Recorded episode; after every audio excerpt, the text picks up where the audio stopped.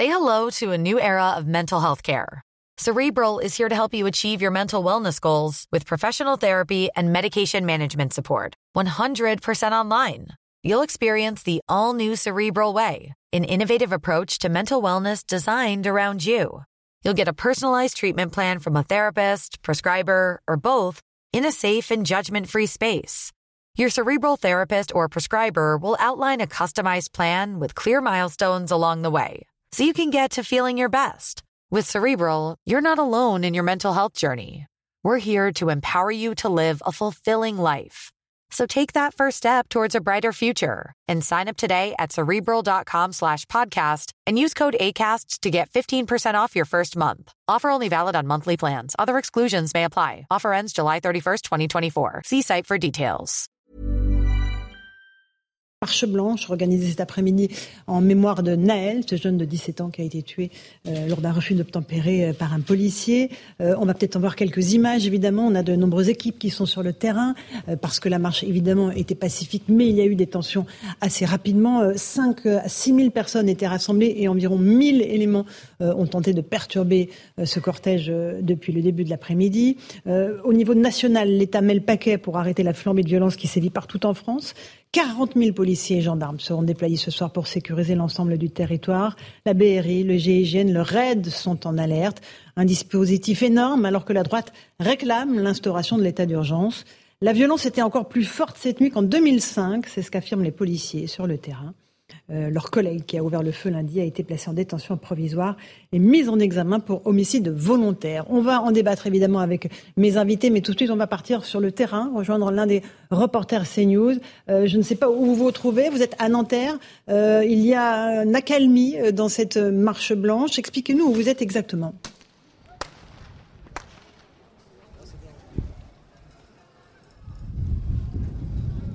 Oui, oui, le retour coupe.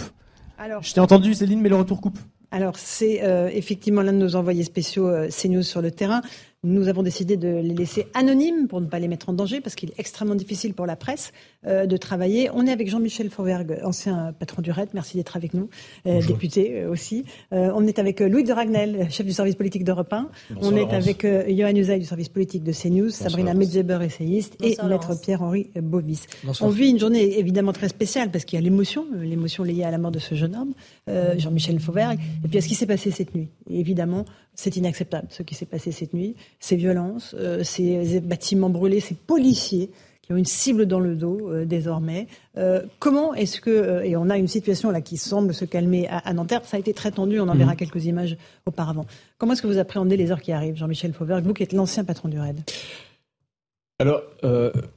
Laurent, c'est pas une cible dans le dos désormais. Euh, les, policiers, les gendarmes, euh, les policiers municipaux euh, et, d'autres d'ailleurs de la fonction publique, en particulier les, je pense aux, je, pense aux pompiers, mhm. sont des cibles et depuis quelque temps et, des mêmes des mêmes individus, à, n'en pas douter. Alors effectivement, cette euh, cette, euh, cette, cette affaire-là ne, ne, ne, rajoute rien, au contraire, ça, ça, ça met de l'huile sur le feu. Mais euh, en fait, en fait, il faut bien bien faire la part des choses. Euh, la part des choses entre une affaire judiciaire qui est prise en compte et, mhm. qui est prise en compte de manière très sérieuse. Et rapide. Et, rapide. Par, la les délais, voilà. vous avez raison de le dire oui. Par la par la justice euh, qui est en train de donner d'ailleurs qui fait des qui prend des premières mesures. Euh, et c'est et, ces, ces, individus ces casseurs euh, qui mhm. profitent effectivement de, de, de cette affaire là pour et pour casser et prendre. Vous avez raison de le souligner. On a rejoint notre retrouvé notre envoyé spécial. Est-ce que vous êtes euh, sur zone euh, à Nanterre, tout près, je crois, du parc euh, André Malraux. C'est un moment d'accalmie. Expliquez-nous ce qui s'est passé un peu plus tôt dans l'après-midi. Effectivement, Laurence, on se trouve près du parc André Malraux. Moment d'accalmie, c'est vraiment pas le mot. Vous le voyez sur euh, sur ces images. Euh, il y a euh, donc tout un groupe de manifestants, de manifestants, pardon, de, participants à cette marche blanche qui défilait ses restes. Vous le voyez sur l'image, une charge en ce moment pour essayer de d'enlever cette barricade qui a été montée par les manifestants. Et vous le voyez, une, une pluie de, de, de cailloux, de gravats, de bouteilles de verre contre les contre les forces de l'ordre. C'est la même séquence qu'on observe depuis maintenant une heure et demie. La manifestation s'est déroulée plutôt dans le calme. Et là, vous le voyez, les forces de l'ordre vont au contact direct des personnes qui ont participé à cette marche blanche pour essayer d'arrêter ces, ces, barricades qui sont érigées par ces manifestants. C'est vraiment très compliqué. Ce sont des personnes de Nanterre, donc qui connaissent très bien les lieux. C'est très compliqué pour les forces de l'ordre d'intervenir car on joue au jeu du chat et de la souris. les, ces participants sont très mobiles et les, les CRS, les forces de l'ordre présents, doivent circonscrire tous les feux qui sont allumés par ces manifestants et les barricades qui sont érigées, comme vous le voyez sur ces images du mobilier urbain qui est utilisé, mais également vous voyez tous les gravats qui sont lancés vers les forces de l'ordre, qui répliquent, comme vous le voyez à l'image, dans le parc, avec du gaz lacrymogène. alors effectivement, on voit ce gaz lacrymogène, on voit cette charge de la police qui tente d'aller au contact de ces éléments perturbateurs. On parle de quoi? D'environ 1000 personnes sur les 6000 de la manifestation de la Marche Blanche, c'est bien cela? Oui, effectivement, sur les informations que vous avez, vous le voyez à l'image, euh, ce sont des pavés. Vous voyez la taille des pavés qui sont lancés contre les forces de l'ordre. Je vous disais, une véritable pluie, pluie euh, de pavés qui sont lancés contre ces forces de l'ordre. On, on, commence à faire euh, plusieurs manifestations, notamment celle des retraites. Je n'ai personnellement jamais vu autant de projectiles lancés à l'encontre des forces de l'ordre. Vous voyez, des interpellations sont faites par les forces de l'ordre, alors que pour l'instant, les participants à cette marche blanche sont réfugiés dans le parc. Il faut dire que cette marche blanche s'est déroulée dans le calme. il n'y avait pas de forces de l'ordre visibles le long de cette marche blanche, euh, alors que de nombreux slogans anti-police et justice pour Naël, ce que l'on voit taguer à peu près partout dans cette ville euh, de Nanterre. Euh, quand vous dites, et je vous laisse ensuite, des slogans anti-police, quels étaient les slogans qui étaient scandés par les personnes en marge de la manifestation et de la marche blanche? Alors les slogans que l'on a vus, euh, c'était euh, la police tue, euh, justice partout, police nulle part. Ce sont des chants que l'on entendait aussi dans les dans les manifestations anti-retraite. Vous voyez, il y a de nombreux tags qu'il y a partout sur le mobilier urbain, mais également donc un manque de justice que scandaient les manifestants. On a vu aussi des manifestants qui sont arrivés par la gare de RER. E donc cette manifestation qui a rassemblé plusieurs milliers de personnes, a rassemblé bien plus que les simples habitants de Nanterre. des personnes nous ont dit avoir fait parfois plusieurs plusieurs heures de transport en commun pour venir assister à cette marche blanche. Merci beaucoup. Vous restez bien sûr euh, en ligne avec nous. Un autre reporter de CNews qui se trouve euh, à quelques rues de là, dans les rues adjacentes de cette place André Malraux. Euh, là, on voit évidemment les stigmates de ce qui s'est passé et dans la nuit et dans l'après-midi. Expliquez-nous un petit peu ce qui s'est passé. Oui, tout à fait, Laurence. On est à quelques encablures du parc euh, André Malraux. Regardez juste au fond de cette image là-bas, c'est le cœur de la défense. On est juste à côté des tours de la défense et c'est maintenant une scène de désolation euh, qui, que, les habitants, que les travailleurs peuvent constater. On parle de devantures de, d'entreprises euh, caillassées avec évidemment les caméras qui ont été cassées et surtout dans la rue dans laquelle nous sommes, il y a six épaves de voitures maintenant calcinées, des voitures retournées, pillées. La raison pour laquelle je vous dis pillées, elle est simple c'est que tout à l'heure, nous avons vu une jeune fille dans les bras de son copain en pleurs. C'était son véhicule, celui que vous voyez actuellement à l'écran, son véhicule, avec non loin de ce véhicule-là, son maquillage, ses affaires personnelles, quelques vêtements. Donc on imagine évidemment que cette voiture, avant d'être incendiée, avant d'être retournée, elle a été fouillée, pillée, et les affaires qui n'intéressaient sûrement pas les voleurs ont été jetées euh, non loin de ce véhicule. Voilà, dans cette, rue, ce sont euh, six, euh, j'allais dire cadavres de voitures, six épaves de voitures euh, incendiées, calcinées, qui jonchent maintenant cette rue avec euh, des voitures qui passent juste à côté. C'est véritablement un, contraste dans cette euh, zone à la fois pavillonnaire et où il y a également beaucoup d'immeubles d'entreprise. Les pompiers sont en train de quitter la zone puisque là les feux sont maintenant circonscrits. Au loin, vous voyez les forces de l'ordre restent en position pour prévenir tout retour de jeunes qui voudraient s'en prendre encore plus à ces, à ces bâtiments privés. Et nous avons constaté effectivement il y a quelques secondes maintenant l'arrivée de la Brave, une, une dizaine, peut-être même une vingtaine de motos avec euh, ces euh, policiers habillés tout en noir, bah, qui sont juste, juste là-bas sur cette image. Vous le voyez en, fond. Je vais demander à mon collègue de se, de se tourner un petit peu. Voilà, vous les voyez. Donc c'est ces officiers de, de, police, cette Brave, la brigade de répression de l'action violente euh, motorisée, qui s'apprête effectivement, et eh bien, qui se tient prêt au cas où ces jeunes de quartier reviendraient pour, eh bien, à, nouveau refaire des, des, exactions ici dans, dans ce quartier. Merci beaucoup. Par votre récit, par cette euh, image d'une voiture retournée, celle d'une jeune femme, nous disiez qui, euh, nous disiez-vous, qui était en pleurs. Euh, il y a des scènes similaires. Là, on est à Nanterre, mais absolument partout dans le 78 aussi. effroi ce matin après la nuit d'émeute, des enfants en pleurs, les familles sous le choc, les écoles sont brûlées, les enfants ne peuvent plus aller à l'école. le chaos est à Nanterre, mais il est dans d'autres villes. Louis Dragnel, c'est pour cela peut-être que le gouvernement a décidé de changer de doctrine euh, sur le maintien de l'ordre Absolument. En fait, il y a eu une bascule hier, enfin cette nuit en fait au, petit matin. Hier soir, la consigne c'était vraiment le maître mot, c'était euh, l'apaisement. Donc il y a eu des consignes qui avaient été envoyées d'ailleurs euh, aux forces de l'ordre de ne pas euh, intercepter de véhicules qui faisaient des, refus d'obtempérer, euh, sauf en cas de crime flagrant, et puis de limiter au maximum l'usage du lanceur de balles de défense. Et avec ce qui s'est passé cette nuit, eh bien changement de doctrine radical. Emmanuel Macron ce matin donc a, a, présidé une réunion en cellule de crise et donc a donné un peu le ton en expliquant que c'était ces violences étaient inacceptables. Ensuite, le ministre de l'Intérieur Gérald Darmanin a réuni en visioconférence tous les préfets et donc il leur a demandé vraiment de mettre le paquet sur le terrain. Et c'est à ce moment-là que le dispositif a été arbitré. Donc on passe quand même de 9000 policiers gendarmes qui étaient déployés hier sur tout le territoire à 40 000. Donc c'est un dispositif qui est x4. Ce, soir, il y aura 4 fois plus d'effectifs de forces de l'ordre euh, partout sur le... Le, but, c'est d'éteindre... Euh, voilà, et, et, euh, maintenant aussi d'afficher la fermeté de l'État, mhm. de montrer qu'on ne laissera pas passer toutes ces scènes. Et, l'idée aussi, c'est de renforcer, on a vu beaucoup d'images, de, de, de, vidéos de, de voitures de police ou de policiers qui reculaient euh, hier sur le terrain. Et donc vraiment l'objectif c'est d'envoyer un message qui est euh, totalement inverse avec. Donc la police va intervenir. La police absolument, quitte à aller au contact. Voilà. Alors ils le disent pas comme ça euh, mm-hmm. publiquement parce qu'ils sont toujours dans cette volonté d'apaisement. Et ce que je peux vous dire aussi c'est qu'on, selon nos informations, on a pu récupérer le un message que vient d'adresser le patron de la gendarmerie, le général Rodriguez, à ces hommes. Et, et c'est un message que je trouve assez intéressant. Donc il, il, les prévient. Nous allons sans doute avoir une nuit agitée. Donc ce sera essentiellement euh, en zone police nationale, parce que c'est dans des zones très urbaines. Mais euh, la gendarmerie euh, doit prendre sa part dans l'effort, et notamment donc avec le déploiement du, du GIGN, avec le Com Cyber. Donc c'est les gendarmes qui scrutent les mhm. réseaux sociaux, qui vont faire une veille active sur le darknet, les réseaux sociaux. et puis donc toutes les antennes du GIGN partout en France seront mises en alerte. Et puis euh, pour terminer, il y a un point important sur l'utilisation des hélicoptères euh, qui donc seront déployés ce soir euh, dans plusieurs villes de France à partir de 19h15 pour des missions de reconnaissance.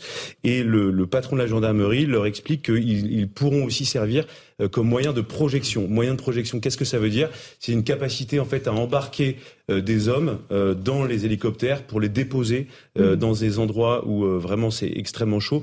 C'est des choses. Alors je parle sous le contrôle de, de Jean-Michel Fauvert qui est, mais, connaissait ça parfaitement juste à la, Louis de mais, mais c'est quelque chose qui est assez rare dans le cadre de violences urbaines. On n'est pas loin de l'état d'urgence en réalité. Moi, je me rappelle 2005 parce que j'étais déjà à l'antenne et que je commentais les émeutes de 2005. Les hélicos patrouillaient au-dessus des quartiers. Sur l'état d'urgence. Parce que là, vous, on a GIGN, BRI, RAID déployés, on a des hélicos qui vont patrouiller. Je pas ce qu'ils nous faudrait plus pour aller euh, je veux pas à l'état d'urgence. Jean-Michel Fauvergue. On n'est pas très loin. Leur mission principale, c'est quand même le très haut du spectre, le terrorisme, euh, les forcenés. Et, et là, c'est plus des violences urbaines. Donc, ils vont vraiment intervenir sur le très haut du spectre. Euh, vraiment, s'il y a des choses très graves qui se, qui se Il est 17h11, on est en direct sur CNews. Ces images, c'est ce qui s'est passé il y a quelques instants, euh, lors de cette marche blanche en plein cœur de Nanterre, euh, puisqu'il s'agissait de rendre hommage, évidemment, au jeune Naël, 17 ans, mais euh, sur les 6000 personnes présentes dans ce cortège, il y avait des perturbateurs, environ 1000 perturbateurs. Euh, Sabrina Medjeber, euh, on, a des violences inacceptables, inexcusables pour le coup. Pour reprendre les mots d'Emmanuel Macron. Absolument, c'est inacceptable, c'est lamentable, c'est cataclysmique même, mais il faut aussi se rendre compte que dans une approche anthropologique, depuis 40 ans, nos élites proclament la France comme un espèce de terrain vague euh, euh, dans lequel eh bien, peuvent prospérer euh, toutes les, tous les entrepreneurs identitaires. Et donc, on a vu s'installer d'année en année des espèces d'identités infranationales qui ont des mécanismes réputationnels comme le séparatisme culturel, mais également et surtout la, la défiance vis-à-vis de tout ce qui représente la France dans mmh. toute son entité, c'est-à-dire à travers les personnes, à travers ses institutions et à travers ses représentants. Donc, ce à quoi on assiste, eh bien, c'est le malheureux bis repetita de 2005, euh, euh, qui avait commencé à, à, Clichy-sous-Bois, il me semble bien, à l'époque. Et évidemment que le risque d'embrasement est, est, est, là. Je veux dire, il n'y a bah, pas de raison que ça s'arrête. Maintenant, euh, je suis euh, heureuse que Gérard Darmanin euh, ait renforcé les dispositifs pour asseoir la fermeté, l'autorité de l'État, parce que là, de toute façon, mhm. on n'a plus le choix. Yohann Usaï, effectivement, le ministre de l'Intérieur très actif, la Première ministre, le Président aussi, chacun a pris la parole aujourd'hui. C'était important pour peut-être étendre les signaux qui ont été envoyés hier, qui étaient des signaux qui étaient sans doute très très mal perçus, et par l'opinion publique et par les policiers. Oui, c'est vrai que c'est pour ça que le président de la République a aussi convoqué cette cellule de crise ce matin.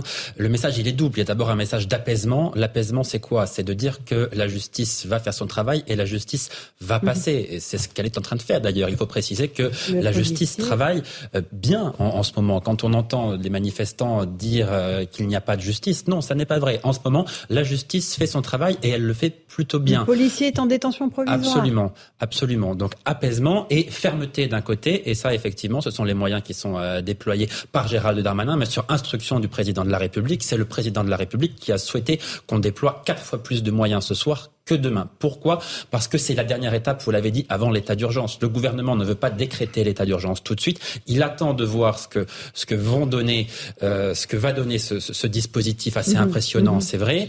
Euh, si ce soir ça devait à nouveau dégénérer, malgré ces dizaines de milliers de forces de l'ordre sur le terrain, dans les prochaines heures, les prochains jours, mais plutôt les prochaines heures, il faudrait s'attendre à ce que l'état d'urgence soit décrété. Que permet-il l'état d'urgence Il permet pendant, pendant 12 jours. Pendant 12 jours, vous mm. pouvez interdire les manifestations, interdire les rassemblements. La justice n'a pas son mot à dire. Euh, vous pouvez décréter des couvre-feux. Les maires peuvent prendre des couvre-feux. C'est-à-dire qu'on dit aux habitants de telle ou telle ville, vous ne sortez plus après 18, 20 ou 21 heures. Ça facilite le travail effectivement des forces de l'ordre. Ça peut durer 12 jours. Mm-hmm. Si ça devait être prolongé au-delà de 12 jours, il faudrait l'aval de l'Assemblée nationale. Ça ne poserait aucun problème puisque la droite y est favorable. D'accord. Euh, et je vous précise que les bus ces trams d'Île-de-France ne circuleront pas après 21 heures. C'est ce qu'avait demandé Valérie Pécresse, la présidente de la région Île-de-France. Est-ce qu'elle a obtenu rend service Louis au, au, gouvernement parce que c'est typiquement une des mesures qui peut être permise euh, par l'état d'urgence, mhm. sauf que là, c'est la présidente euh, des, des, réseaux de transport d'Île-de-France qui le décide d'elle-même. Mhm. Euh, mais je, je, rebondis simplement sur, sur l'état d'urgence. Aujourd'hui, l'enjeu, c'est pas la limitation des manifestations dans le, partout en France, parce qu'à chaque fois, ce sont des rassemblements spontanés. ce seraient des gens qui, qui n'en ont que faire de savoir si une manifestation, est interdite ou pas. Mhm. Là, tout l'enjeu immédiat, euh, c'est surtout d'afficher la force qui n'est pas qui n'est pas synonyme de violence, contrairement à ce que beaucoup de gens euh, pensent, et donc mhm. de montrer euh, que l'État résiste, tient, et que la loi surtout Mais est appliquée partout. Mais il y a un changement de doctrine, et vous nous l'avez expliqué il y a quelques instants, avec une police un peu plus proactive, comme on le voit sur ces images. Il est 17h15, on est en direct dans Punchline sur CNews avec cette situation compliquée à Nanterre, où une marche blanche s'est déroulée depuis le début de l'après-midi, en hommage au jeune Naël. 17 ans, sa mère était présente.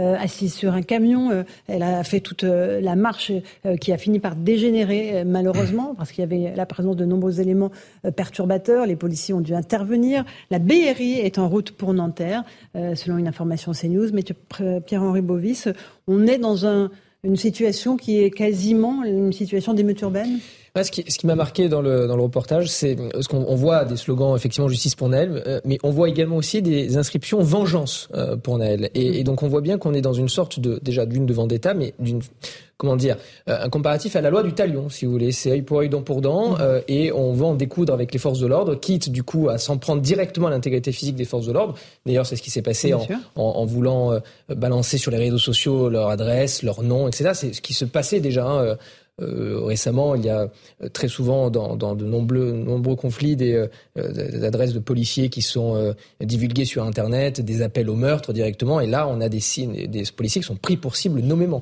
Donc on est vraiment dans une vengeance sauvage qui, qui est lancée par, par des groupuscules. Et d'ailleurs, j'en profite aussi pour dire que le, il me semble dans, ce, dans cette affaire que l'émotion euh, est aussi le prétexte pour certains groupuscules à semer le chaos et mhm. à piller et à casser. Euh, on l'a vu d'ailleurs avec euh, ce véhicule qui a été brûlé et qui a été littéralement pillé. Euh, donc on a ce prétexte de l'émotion pour justement semer le chaos partout et donc pour ces groupuscules agissent contre l'intérêt de l'ordre public. Et donc d'où le, peut-être euh, l'état d'urgence qui effectivement serait une bonne chose pour notamment limiter les, les libertés individuelles comme les libertés de circulation, après, on sait que l'état d'urgence n'empêche pas les maires de prendre des arrêtés de couvre-feu, etc. On a ces images en direct. On est euh, à Nanterre, dans le parc André Malraux, euh, où s'est terminée la marche blanche, où il y a de nombreuses émeutiers, parce que je pense qu'il faut les appeler ainsi. Qui affrontent les forces de l'ordre. Jean-Sébastien Ferjou, le, schéma, on l'avait pas vu depuis longtemps. la violence qui s'est déchaînée cette nuit, les policiers nous ont confié qu'ils ne l'avaient pas vu depuis 2005, c'est-à-dire les émeutes urbaines, état d'urgence à la clé, euh, qui avait suivi euh, la mort de Ziad Bouna, deux jeunes. Certains policiers ont même dit que même en 2005, ils n'avaient pas été exposés à un tel niveau de violence. Il y a des commissariats à qui il a fallu aller livrer des munitions, semble-t-il, euh, pendant la nuit depuis les, dépôts départementaux. Mmh. Donc oui, on est face à une violence extrême, mais je crois que ça a été dit, il y a une forme d'instrumentalisation, parce que bien sûr qu'il y a l'émotion, bien sûr qu'il y a la colère, mais tout ça s'inscrit dans une culture. Et Malika Sorel, par exemple, le décrit très bien, une culture qui est construite aussi sur un sens de l'honneur, de la force, de la vengeance, et une autre instrumentalisation de mouvements politiques. Je voyais Ouria Boutelja qui le dit, vous savez, du Parti des indigénistes, qui le dit très ouvertement, en disant la différence avec 2005, c'est qu'en 2005, la gauche ne s'était pas engouffrée dans la brèche ouverte par les émeutiers et ne les avait pas soutenus. Là, on a des insoumis qui, au nom des luttes, entre guillemets... Euh, je vais vous interrompre, Jean-Sébastien Ferjou, parce qu'on euh, on a ces images en direct. Notre reporter nous explique qu'est-ce qui se passe en ce moment. Avance Là, ben, vous le voyez euh, à l'instant, une, une, une, charge euh, et euh, une charge des, des, des forces de l'ordre a été menée dans le parc, dans le parc donc André Malraux. vous le voyez au, sol. Mon collègue va sûrement pouvoir vous montrer les images. La, grosseur et la, le poids des, des, des, projectiles qui sont envoyés vers les CRS. le parc est immense, ce qui complique évidemment la tâche des forces de l'ordre qui essaient de répliquer avec du gaz lacrymogène. On l'a appris par notre service police-justice que la BRI était en route pour soutenir soutenir donc les forces de l'ordre dans leur action contre ces participants à cette marche blanche. Cela fait maintenant deux heures que les affrontements durent et euh, ils sont encore très nombreux, ces personnes qui veulent en découdre avec les forces de l'ordre. Merci beaucoup. On a vos images en direct, effectivement, avec euh, les policiers en tenue. Euh, Jean-Michel Fauvergue, quelle, quelle, unité, a priori, pour ces policiers? Et puis ensuite, on ira voir Sandra Buisson. là, vous devez avoir soit des compagnies d'intervention, soit des CRS, d'après ce que, je, vois, qui font, donc vous le voyez très bien, qui font des, des bons en avant, des charges euh, pour à la fois se dégager, mais aussi essayer de tenter d'interpeller. Euh, c'est jamais, c'est jamais terrible de rester euh, statique sous, en particulier quand on, on, a des projectiles comme ça que, que, que l'on reçoit dessus. Donc, mmh. euh, ils sont assez mouvants. On voit d'ailleurs qu'il que, que la, la, la, tactique a changé et qu'il y a beaucoup de, de mouvements. On en parlait tout à l'heure, compte tenu de le, le, renfort de la de la BRI. La BRI va sans doute venir sur place pour. Pourquoi? Qu'est-ce qu'à quoi va servir la BRI là, bah, sur, la, la, BRI, le raid, le GIGN qui sont tous mis en alerte et en réserve.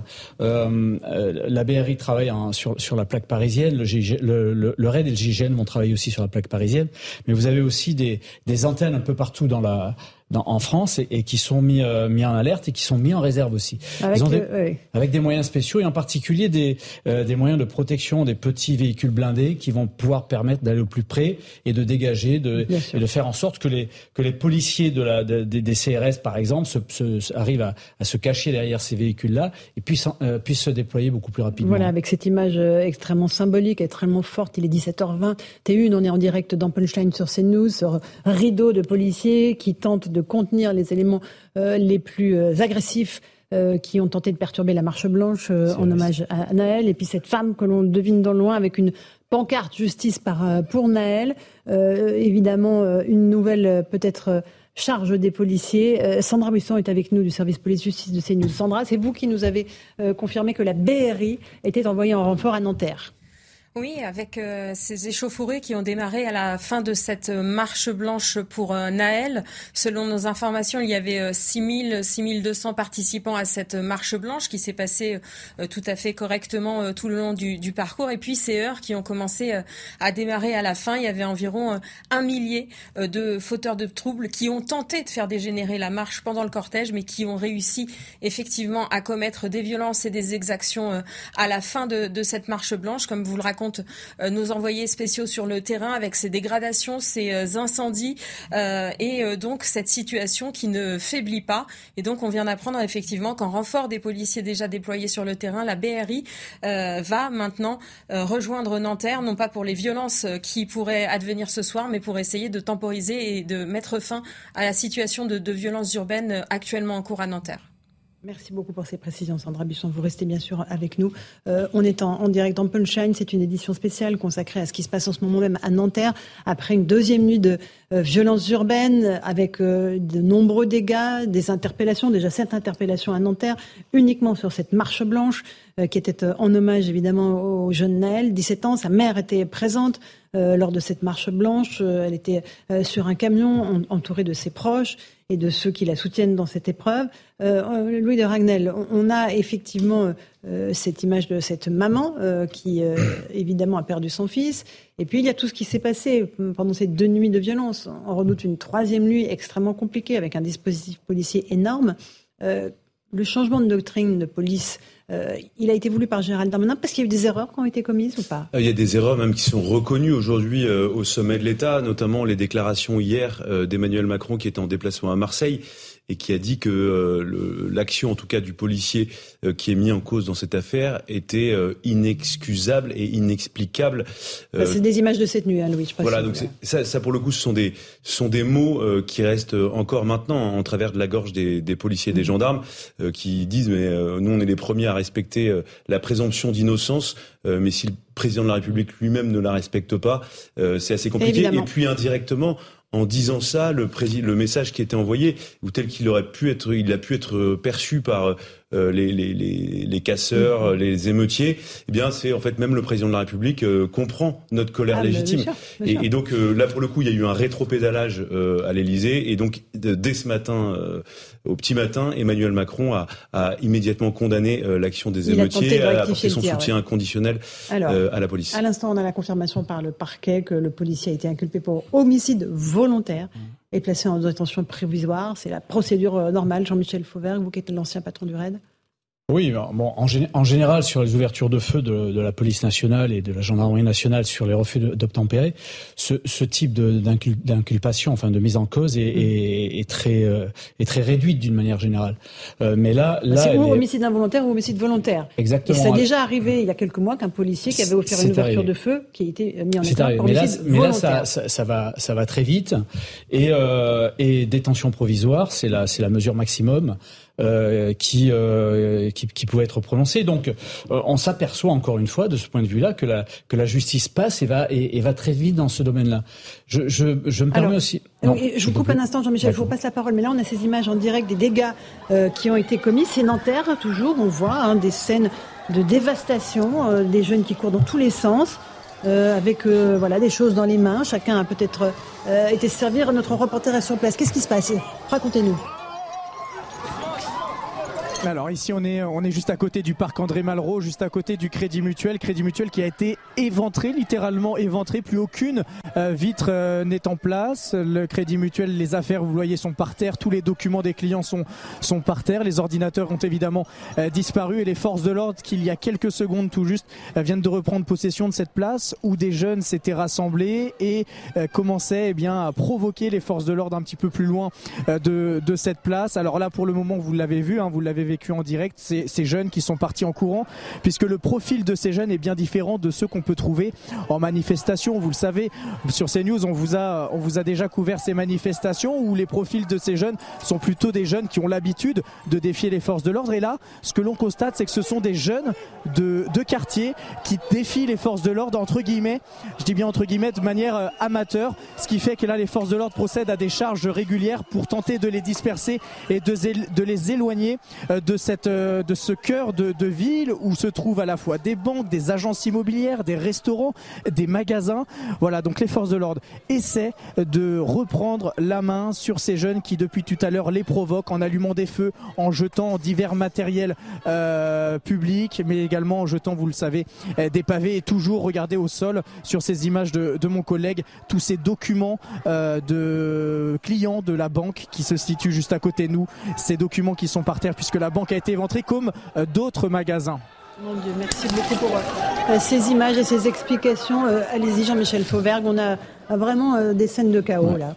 Je voulais, juste dire que vous vous en rappelez après les après les, gilets jaunes, on a remis en cause un peu le, fonctionnement du maintien de l'ordre. Il y a eu un nouveau schéma national de maintien de l'ordre et en particulier avec le rôle des journalistes on a permis aux journalistes, il y a eu un recours au Conseil d'État, etc. Mais les choses ont évolué et ont permis aux journalistes euh, d'être sur place, euh, de ne pas les dégager quand il y a des charges. Donc ils sont là et je pense que c'est une bonne chose. On, on, voit les journalistes circuler librement euh, à la fois devant les manifestations et derrière les derrière les mhm. CRS et les, et les, flics. Et on salue leur travail parce qu'ils travaillent dans des conditions extrêmement difficiles. Ils sont agressés en permanence, que ce soit dans les manifestations ou dans ce type de situation. C'est exact. Mais je, je pense que la bataille des, des, images est gagnée pour l'autorité de l'État parce qu'on voit. Ah, vous trouvez là avec les images qu'on a là sous les yeux Justement, on voit qui. Hein. on, voit qui est en train de piller et, et, et, on, et on sait qui, euh, qui fléchit dans pour l'instant, c'est pas la police qui a le dessus, hein, comme on le voit extrêmement clairement à, l'image. Sabrina Medjeber, il non, mais on, flèche, on flèche le non, mais là, oui, mais là, regardez, les scènes de ah chaos, on est au cœur de Nanterre.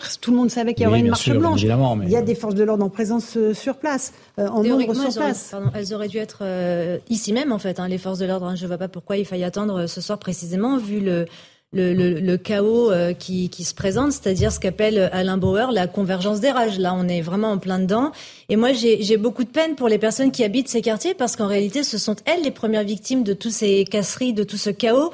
Vous voyez les images de voitures brûlées, les, les tramways brûlés, les mairies brûlées, enfin tout un tas de, d'opérations de, de, euh, chaotiques qui ont été menées contre ces petites gens justement qui mmh. peinent euh, malheureusement à pouvoir, euh, à pouvoir prendre la voiture, faire leurs courses et ça. Donc on détruit des services au nom d'une mhm. rage qui ne concerne pas ces personnes-là. Donc c'est ça qui est absolument et qui n'a pas grand-chose à voir avec la mort de ce et jeune qui absolument, qui n'a absolument pas grand-chose à voir avec la mort de Naël. Et c'est ce que disait Maître Bovis tout à l'heure, cette idée de récupération euh, idéologique du sentiment pour détruire. Bah, bien sûr. Euh, Louis de Ragnaï, il est 17h euh, quasiment 29. Euh, là, ces jeunes-là, ils sont pas là pour se recueillir, ils sont pas mm. là pour demander la justice. Ils sont là pour la vengeance, on est d'accord. Absolument. En fait, c'était le, le, glissement qui était un peu redouté. Euh, hier soir, euh, quand vous, vous appeliez des, des, grands policiers, comme on dit euh, au ministère de l'Intérieur ou, ou à l'Élysée, ils vous expliquaient voilà, aujourd'hui c'est euh, le temps du recueillement. il faut vraiment qu'on soit dans un discours d'apaisement parce que c'était des gens qui demandaient la vérité, la justice. et clairement, depuis hier soir, on s'est bien rendu compte. Je pense que tout le monde a bien vu qu'on est passé à un désir de justice à un désir de vengeance. Et d'ailleurs, ce qui est intéressant et des choses qu'on a pu euh, noter, euh, c'est que euh, systématiquement à côté de la maman euh, de, de, du jeune qui a été tué, eh bien il y a Assa Traoré, la sœur d'Adama Traoré, euh, qui globalement est une spécialiste. Euh, c'est un peu gênant de parler comme ça, mais c'est vrai, une spécialiste de, de ce genre d'action politique contre les forces de l'ordre. Mhm. Et en fait, Assa Traoré a monté un collectif qui systématiquement, dès qu'il y a un drame, un fait divers horrible, eh bien essaye de, de s'en servir pour demander non pas la justice mais la vengeance, mhm. pour essayer d'expliquer en fait que l'État de manière systémique et raciste, que la police est raciste, qu'il existe de manière systémique des violences policières. Et il y a une nouveauté aussi, ça c'est quelque chose qui a été observé depuis hier soir, c'est que maintenant aussi il y, a des, il y a des discours qui émergent, notamment sur le registre de l'islamophobie. Donc si vous voulez, c'est une espèce de... Ils essayent d'agglomérer, de, de faire converger un certain nombre de thèmes. C'est pour ça que c'est euh, un combat politique. Exactement. De, voilà. de très loin la vengeance. Et, Jean-Michel Fauvergue me soufflait euh, quelque chose de, de très intéressant tout à l'heure. Il disait le, le combat, c'est l'opinion publique. Il y a un enjeu extrêmement important qui est politique et, et convaincre les Français aussi de la légitimité du rétablissement Je vous passe la parole dans un instant, mais il est 17h30. On est en direct dans Punchline sur CNews. Sandra Buisson, euh, avec cette confirmation du parquet, le policier a donc été euh, placé en détention provisoire. C'est cela oui, une mesure extrêmement rare. Le juge des libertés de la détention a décidé de suivre les réquisitions du, parquet qui demandait ce placement en détention provisoire pour euh, préserver euh, la suite des investigations et au regard de la gravité euh, des faits. ce policier qui, face aux enquêteurs de l'IGPN, a dit qu'il avait tiré parce qu'il voulait éviter une nouvelle fuite du véhicule qui était dangereux dans sa conduite. Il avait peur que quelqu'un soit renversé sur sa trajectoire. Il avait peur que lui-même, policier, soit perdu si le véhicule euh, repartait. Et puis il avait peur pour son collègue qu'il soit blessé parce que il était penché à l'intérieur de l'habitacle via la vitre du euh, conducteur. Les deux policiers ont dit qu'ils s'étaient sentis menacés, pardon, euh, parce que le véhicule redémarrait et qu'eux étaient tout près du mur qu'ils avaient dans le dos. Mais le parquet, lui, a conclu au terme de ses auditions qu'en l'état des investigations, les conditions d'usage de l'arme n'étaient pas n'était pas respecté par le policier, que le tir n'était donc pas légitime, ce que devront déterminer le reste des investigations, puisque ce sont des investigations longues qui s'annoncent. Une information judiciaire vient d'être ouverte avec la désignation de deux magistrats instructeurs pour faire la lumière sur ce qui s'est passé ce jour-là. Merci beaucoup. C'est important ce que vous nous dites, Sandra Buisson, parce qu'il faudra qu'on revienne euh, au cours de cette édition sur euh, ce qui s'est passé, ce que le procureur a dit ce matin, sur les minutes, euh, les dizaines de minutes qui ont précédé le tiers mortel, parce que voilà, le policier s'est expliqué. Il a été passé en détention et mis en examen pour homicide volontaire. Maître Pierre-Henri Bovisson, on a toujours ces images en direct de Nanterre. la marche blanche s'est terminée en hommage à Naël. Il y a toujours ces éléments perturbateurs. la BRI va arriver sur place pour aller interpeller un certain nombre d'individus identifiés. comment on peut décrire ces scènes?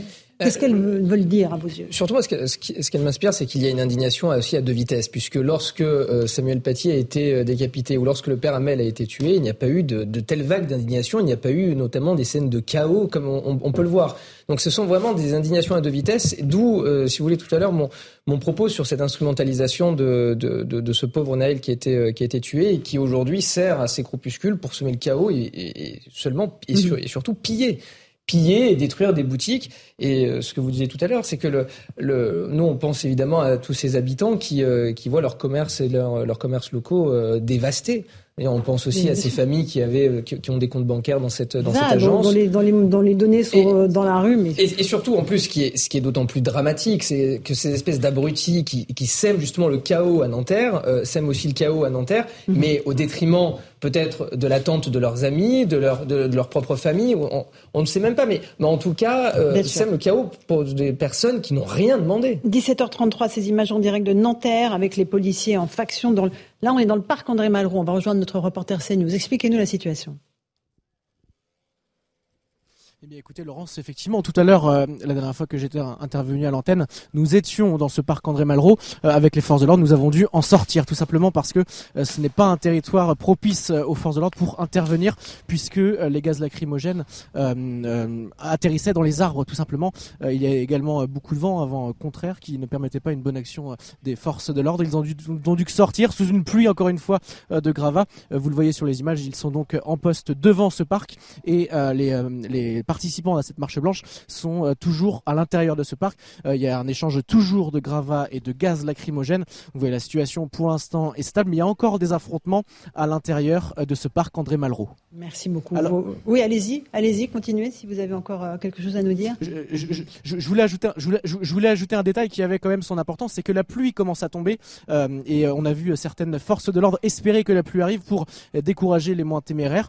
également, on a vu les forces de l'ordre être touchés par de nombreux, euh, euh, gravats, alors que normalement ils, sont, ils, arrivent avec les boucliers à repousser ces gravats. Certains être touchés directement, euh, certains même devoir poser un genou au sol. Merci beaucoup pour ces précisions.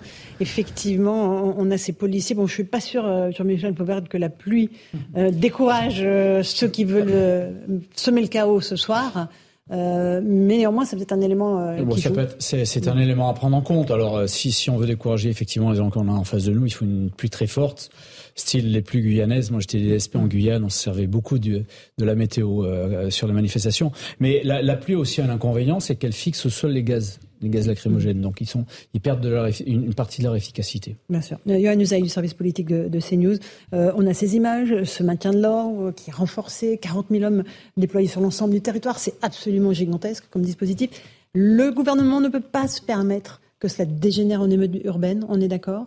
En tout cas, il fait tout pour l'éviter. Évidemment, c'est pour ça que ce dispositif il est, il est euh, renforcé. La, la, nuit prochaine sera évidemment déterminante pour pour la suite. La stratégie du gouvernement, vous savez, elle est valable ce soir. On verra bien euh, ce qu'elle sera demain. Les choses vont évoluer très rapidement. Et encore une fois, ce qui va se passer cette nuit sera sera déterminant. Le gouvernement a mis le paquet pour que ça n'arrive pas. Donc, on va regarder ce qui se passe.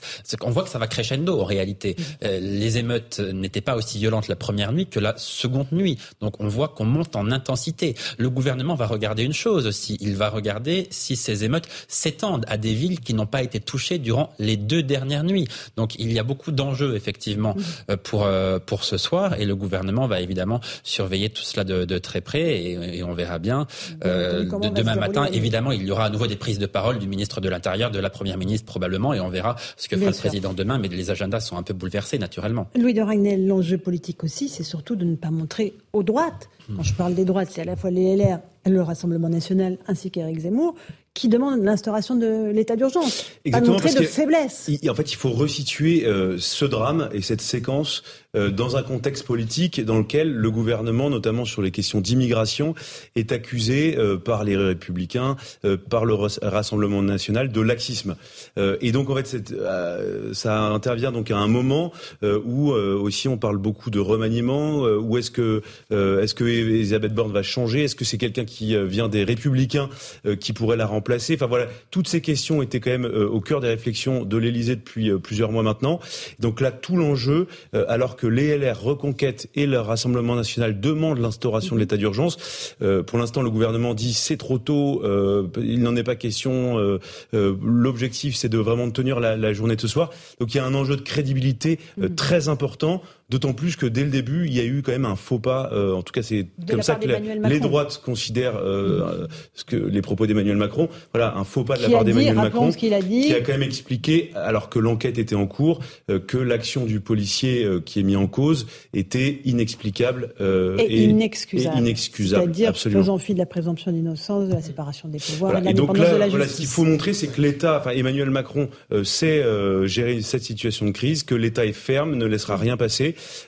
En tout cas, on verra euh, dans les prochains jours euh, comment ça se passe. Euh, pardon. je crois que si le président a prononcé cette phrase aussi, c'est parce que quelque part, il était un peu désemparé. J'étais avec lui à Marseille.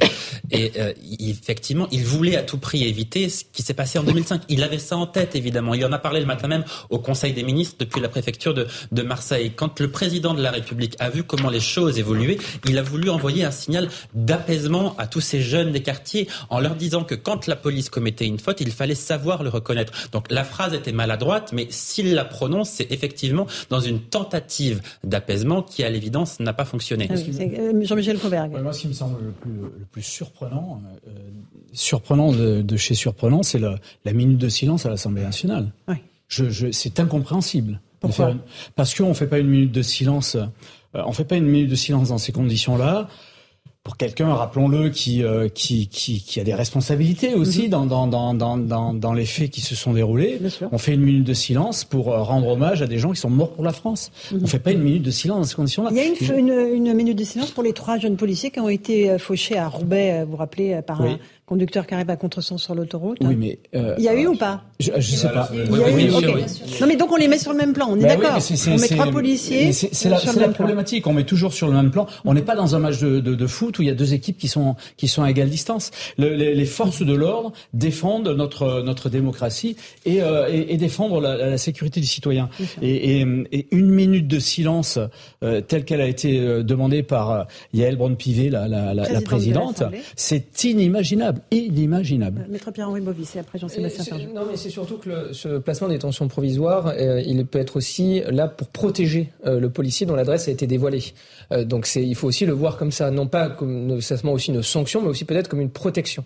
Et, et j'en terminerai par là, c'est que le, effectivement le président de la République a peut-être un peu trop vite condamné ce policier, puisqu'il va y avoir un procès, il va y avoir aussi des investigations, une instruction, et il faut aussi rappeler que les réquisitions du procureur de la République ne sont pas définitives, c'est un avis que le procureur émet, c'est son avis, mais qui ne concerne que lui et qui n'engage que lui, et pas le juge d'instruction qui sera là pour instruire à charge et à décharge, et peut-être que même d'ailleurs au terme de cette instruction, on reconnaîtra que les conditions de l'article 435-1 du Code de sécurité de l'intérieur qui permet un policier de faire usage de son arme lorsqu'il euh, voit qu'un véhicule euh, n'obtempère pas et qu'il peut ensuite euh, éventuellement causer des dégâts ou entraîner la mort de, tiers ou, du moins mhm. même du, du conducteur, sont réunis. D'accord, ok. Il est 17h41. J'explique à nos téléspectateurs qui viennent de nous rejoindre cette image. On est à Nanterre euh, où il y a des affrontements après la marche blanche euh, en mémoire du jeune Naël, marche blanche organisée par sa maman.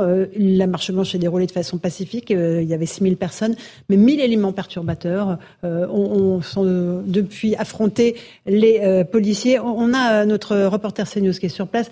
Expliquez-nous, on a le sentiment qu'il y a une accalmie, en même temps on voit des fumées au loin, donc on se doute qu'il y a des incendies, des feux, des feux qui sont allumés, c'est cela? effectivement, depuis tout à l'heure, la situation n'a pas tellement évolué. On assiste toujours à des euh, affrontements de, de, de projectiles et de gaz lacrymogènes entre les, les forces de l'ordre et les participants donc à cette euh, marche blanche. Je vous l'avais dit, cette marche blanche s'est déroulée dans le calme. On est parti à 14h de la cité Pablo Picasso. On a rejoint euh, cette place Nelson Mandela en passant devant le palais de justice. on a vu énorme, énormément de chants. On a pu entendre énormément de chants anti-police, mais également un seul slogan, justice pour Naël. Et depuis, depuis 15h on assiste donc à des affrontements euh, nourris entre les forces de l'ordre et donc les participants, une partie des participants à cette euh, marche blanche. Euh, pour, l'heure, la situation elle est que les participants sont à l'intérieur du parc André Malraux. Les forces de l'ordre ont dû en sortir car il était vraiment trop compliqué d'intervenir à l'intérieur du parc. Et vous le voyez, les gaz lacrymogènes à l'image sont en train d'être renvoyés par les participants vers les forces de l'ordre qui ont envoyé quelques cocktails Molotov pour essayer de mettre le feu aux haies du parc. Euh, là, je vous disais que tout à l'heure, la pluie euh, commençait à tomber. Elle s'est arrêtée pour l'instant. Et on voit très bien sur votre image les projectiles hein, sur la gauche. On voit sur la chaussée euh, les projectiles en, nombre. Bon, ça faut peut-être enlever la vignette parce qu'on verra mieux ce que nous montre notre envoyé spécial. Les projectiles qui ont été envoyés contre les forces de l'ordre. Les forces de l'ordre conduisent donc battre en retraite. Ils ont dû sortir du parc tant la situation euh, était tendue. On a un autre euh, des reporters de CNews qui est sur place. Euh, vous êtes, vous constatez la même chose. Il y a énormément de tensions toujours sur place? Oui, énormément de, tensions. C'est une bataille rangée ici dans le parc André Malraux. Il semblerait que toutes les tensions se cristallisent autour de, ce parc hein, qui fait la, frontière entre euh, le centre de Nanterre, les commerces, euh, les commerces, les restaurants, etc. et la cité Pablo Picasso, d'où est partie la marche blanche à 14h cet après-midi. Les forces de l'ordre sont euh, en retrait puisqu'effectivement les jeunes du quartier sont extrêmement nombreux dans ce grand parc. Ils se ravitaillent en cailloux, en pavés et les projettent sur les forces de l'ordre qui sont pour le moment juste devant nous en statique et attendent probablement l'arrivée de la BRI selon nos informations, la BRI serait arrivée à Nanterre. Nous ignorons à quel endroit elle se euh, situerait, mais la BRI effectivement vient en appui euh, des forces de l'ordre qui sont, il faut le reconnaître, un petit peu démunies euh, par rapport à, ce nombre très conséquent de jeunes qui les attaquent à coups de mortier et qui, encore une fois, regardez sur ces images, je vais demander à mon caméraman de tourner à gauche, qui déclenche encore et encore des incendies avec une épaisse fumée noire qui s'échappe de ce parc André Malraux. Alors, à l'endroit où nous sommes, nous ne pouvons pas distinguer qu'est-ce qui a pris feu. Tout laisse à croire que cette fumée noire émane d'un véhicule, hein, comme comme ça a été le cas cet après-midi dans les rues de, de Nanterre. Les forces de l'ordre, voilà, CRS et gendarmes qui font bloc euh, face à ces jeunes, puisque maintenant depuis euh, deux bonnes heures, la situation a réellement dégénéré. Alors que cet après-midi, la marche blanche composée de, de familles, euh, de personnes un peu plus âgées, de jeunes et même de mineurs, s'était bien déroulée du début quasi jusqu'à la fin. Et c'est maintenant depuis plus de deux heures, presque même trois heures que les choses ont dégénéré.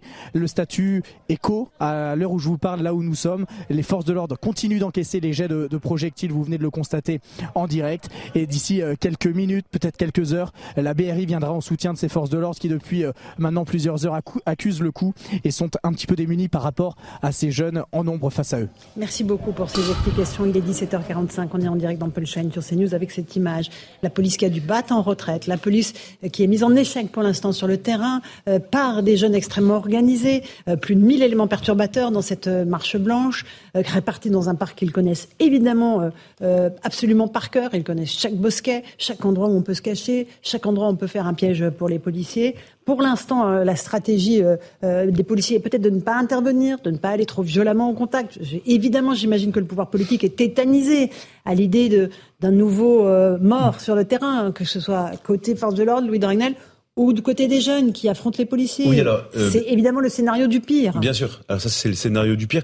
Mais c'est pas parce que, alors c'est un peu contre-intuitif ce que je veux dire, mais c'est pas du tout parce qu'on voit des CRS qui reculent que euh, c'est du terrain qui est forcément cédé. L'objectif peut tout à fait, par exemple, ici, être de maintenir certes à distance euh, les émeutiers en attendant que la BRI vienne faire des interpellations. Il y a un certain nombre de fauteurs de troupes qui ont été euh, formellement identifiés, c'est-à-dire que les policiers ont leurs identités, euh, les suivent, savent exactement où ils se trouvent. Regardez, c'est chez nous ici. Ça, ce slogan-là, bon, je vous dis pas ce qu'il y a en dessous parce que vous avez des yeux pour le dire.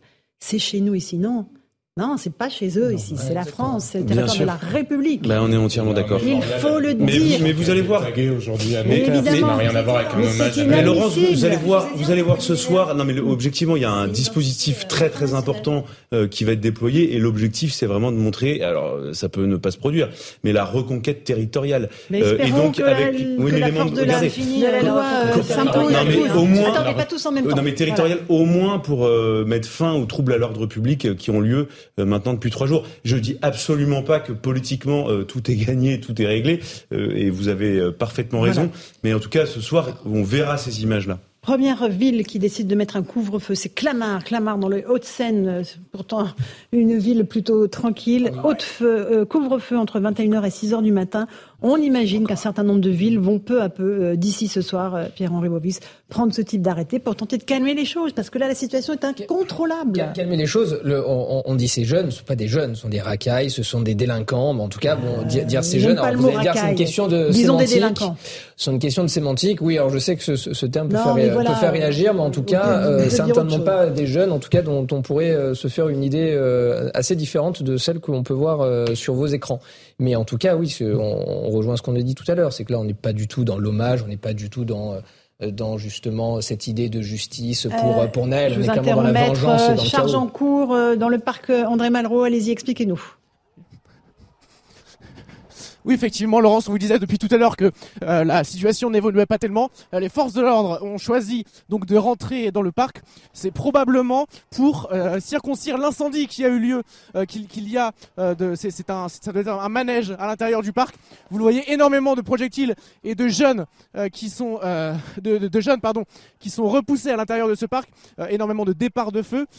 les jeunes sont restés, enfin les jeunes, les participants à cette marche blanche sont restés de longues minutes dans ce parc et donc on pu allumer de nombreux feux à l'intérieur de celui-ci. Les forces de l'ordre ont décidé d'intervenir et les, jeunes, les, participants reculent euh, et les forces de l'ordre peuvent avancer pour notamment maîtriser, euh, pour, pourquoi pas envisager l'arrivée des pompiers, car euh, vous le voyez à l'image, c'est un manège qui a pris feu et donc qui était à l'origine de ces grandes fumées noires. Merci beaucoup. reprenez votre souffle parce qu'on imagine évidemment que la situation est très tendue pour vous aussi. Je rends hommage encore une fois au travail des journalistes, que ce soit les journalistes, les journalistes reporters d'images, les photographes, des conditions très difficiles parfois bah, je veux dire, sur les scènes de guerre, parfois, euh, on n'a pas euh, autant de risques. Euh, donc, encore une fois, rappelons que le travail est difficile pour tout le monde. Là, donc, on a un manège qui a pris feu, un manège dans lequel les enfants du quartier viennent. On s'en prend aux médiathèques, on s'en prend aux écoles maternelles. Mais, mais dans quel monde vit-on Monsieur Fauvergue? Ben le, la, la, problématique, c'est qu'on n'a pas les mêmes. on n'a véritablement pas la même façon de voir les choses. Et, et effectivement, euh, c'est les, les, les, émeutiers, puisqu'on va les appeler comme ça. Euh, moi, je serais assez pour racaille, mais enfin bon, les émeutiers. Émeutiers. Les émeutiers. Euh, euh non, mais des anciens ministres de l'Intérieur, on, on, dit, on parlait de racaille. Non. Les émeutiers moi, je maintiens que je préfère enfin, qu'on parle d'émeutiers, de délinquants, de récidivistes. Ils sont, ils sont là pour, euh, ils sont là pour tout casser. Ils sont là pour, euh, en particulier, dégrader le mobilier urbain, parce qu'ils n'en ont cure du mobilier urbain. Ça ne, ils s'en servent pas d'une manière générale qui s'en servent. Mais c'est hallucinant. Alors allez-y, puis Sabrina et Johan. Je veux juste compléter. Euh, tout à l'heure, vous disiez, on voit les policiers reculer. Là, on les voit avancer. En fait, en réalité, la technique de ce maintien de l'ordre, c'est ça, c'est sur la mobilité. Mais ça fait des heures que ça dure, Monsieur Fauvergue. Mais oui, mais ça va durer très longtemps. Ça va durer très longtemps. Le but, c'est ça, c'est de, c'est de faire en sorte que les que les gens s'épuisent, arriver à les pousser, arriver à faire des interpellations. C'est ça le but de la. Alors, Sabrina Juste une petite chose qui me marque, moi, en réalité, c'est que ça fait des années qu'on entend cette dialectique victimaire de Doloris de il nous manque des services publics, il nous manque mmh. des infrastructures, c'est de la faute de l'État, l'État nous abandonne, l'État mmh. ne fait plus attention à nous, l'État fait fi de ce qu'on est, l'État nous donne pas le droit d'exister, etc. Et là, en l'espèce, qu'est-ce qu'on voit? On voit, on les voit détruire les biens de leur quartier. Et moi, ce qui me marque particulièrement dans ces images que nous voyons, Laurence, c'est le changement de paradigme. C'est-à-dire que la police a peur des délinquants, alors que normalement, les délinquants doivent reculer face à, l'offensive de la police. mais comme vous dites très bien, ils pas sont bien chez dire, Mais parce que là, en ce moment, les policiers repoussent, et on va rejoindre notre reporter, repoussent les émeutiers vers la cité. C'est bien ce qui se passe Expliquez-nous. Effectivement, Laurence, les forces de l'ordre, il y a quelques secondes, euh, se sont coalisées et ont repoussé euh, très rapidement les jeunes émeutiers qui étaient dans ce parc André Malraux vers leur cité Pablo Picasso. Il continue, vous les voyez, à partir. Regardez, je vais demander à mon collègue de simplement se retourner. Le parc, qui il y a quelques instants était rempli de jeunes euh, munis de pavés, de bouteilles, c'est quasiment vidé avec ces forces de l'ordre qui continuent euh, d'en extirper euh, quelques-uns encore. Ce manège qui continue de, de, brûler, sûrement que les pompiers vont intervenir d'ici quelques instants. Et nous, on va prendre la direction effectivement de cette cité Pablo Picasso puisque ces jeunes sont repoussés vers la cité Pablo Picasso. Alors évidemment, les forces de l'ordre eh bien euh, accuse énormément euh, d'insultes, de, jets de bouteilles, de jets de pavés toujours, mais les choses semblent être reprises euh, petit à petit par les forces de l'ordre ici dans le parc André Malraux à Nanterre. Merci beaucoup. On va garder vos images à l'antenne pour voir le travail que font les policiers pour tenter de repousser encore une fois les jeunes qui avaient vraiment envahi le parc. vers la cité Pablo Picasso. Euh, Yohann situation extrêmement compliquée sur le terrain. Il n'est que 17h52. La nuit va être terriblement longue pour les forces de l'ordre. Évidemment, pour les forces de l'ordre qui seront sur le terrain et pour euh, les membres du gouvernement qui vont suivre ça, évidemment, minute par minute, pour euh, réagir, évidemment, le plus rapidement possible. Parce que l'opinion, évidemment, regarde cela aussi de manière extrêmement attentive et se demande si ce gouvernement sera en capacité, dans les prochaines heures, de ramener l'ordre dans le pays, puisque au moment où nous parlons, euh, manifestement, l'ordre n'est pas là. C'est incontestable. Bon, ah ben vous, vous, vous posiez une question tout à l'heure qui est c'est importante. Vous disiez dans quel monde vivons-nous? Nous vivons dans un monde où euh, ces personnes-là qui sont en train de casser, de manifester, d'appeler à la justice pour euh, Naël, ne réclament pas la justice républicaine. La justice républicaine, elle est en cours, elle fait son travail, ça fonctionne plutôt bien. Ils réclament la justice de la rue. C'est ce qui se passe en ce moment, c'est-à-dire la vengeance, c'est-à-dire mhm. un policier a tué quelqu'un, donc toute la police tue, donc attaquons-nous à l'ensemble des forces de l'ordre. C'est ce qui va se passer ce soir. C'est pour ça que beaucoup de jeunes de quartier, notamment seront dehors pour s'en prendre à l'ensemble des policiers. Mm. C'est condamnable évidemment quand ça vient de la population. Ça l'est encore davantage, me semble-t-il, quand ça vient de responsables politiques qui ont tenu ces propos au cours des dernières heures et qui encouragent évidemment cela. On garde cette image en direct à, l'antenne. Sandra sont juste, euh, racontez-nous ce que vous ont dit les policiers après la, nuit euh, qu'ils viennent de passer, et on pense aussi à la nuit qui va arriver. Ils disent que la violence qu'ils ont rencontrée était plus importante que celle de 2005, les émeutes urbaines, c'est bien cela? L'intensité des, violences c'était euh, euh, aussi important de voir plus. Alors il va falloir voir si euh, en longueur ce sera la même chose. Vous savez que ça avait duré plusieurs semaines en, en 2005. Ils m'ont dit c'était le chaos. On a pris la foudre. Je cite l'un d'entre eux. ils ont vu dans les gens qui les agressaient la volonté de tuer, m'ont-ils dit, avec des guet-apens, des cocktails Molotov qui étaient lancés sur eux. Ils ont euh, dû faire face à de telles situations de, de violence qu'à certains moments, euh, certains en sont arrivés à court de munitions. Il n'y en avait plus assez dans les commissariats. Il a fallu aller taper dans les stocks euh, départementaux. Certains m'ont dit aussi qu'ils ont craint à certains moments pour leur vie. Alors pour vous donner une idée, à Paris, on nous a dit que c'était des, violences urbaines d'une intensité inédite. Euh, les policiers ont même eu du mal à les contenir parfois et ça a été difficile de reprendre le terrain. Dans les Hauts-de-Seine, les violences urbaines concernaient tout le département, 110 euh, véhicules incendiés. C'était tellement intense que plusieurs interventions n'ont pas pu être faites parce qu'il n'y avait pas assez d'effectifs pour le faire en toute sécurité. Par exemple, intervenir sur euh, une caméra euh, vandalisée ou des feux de véhicules.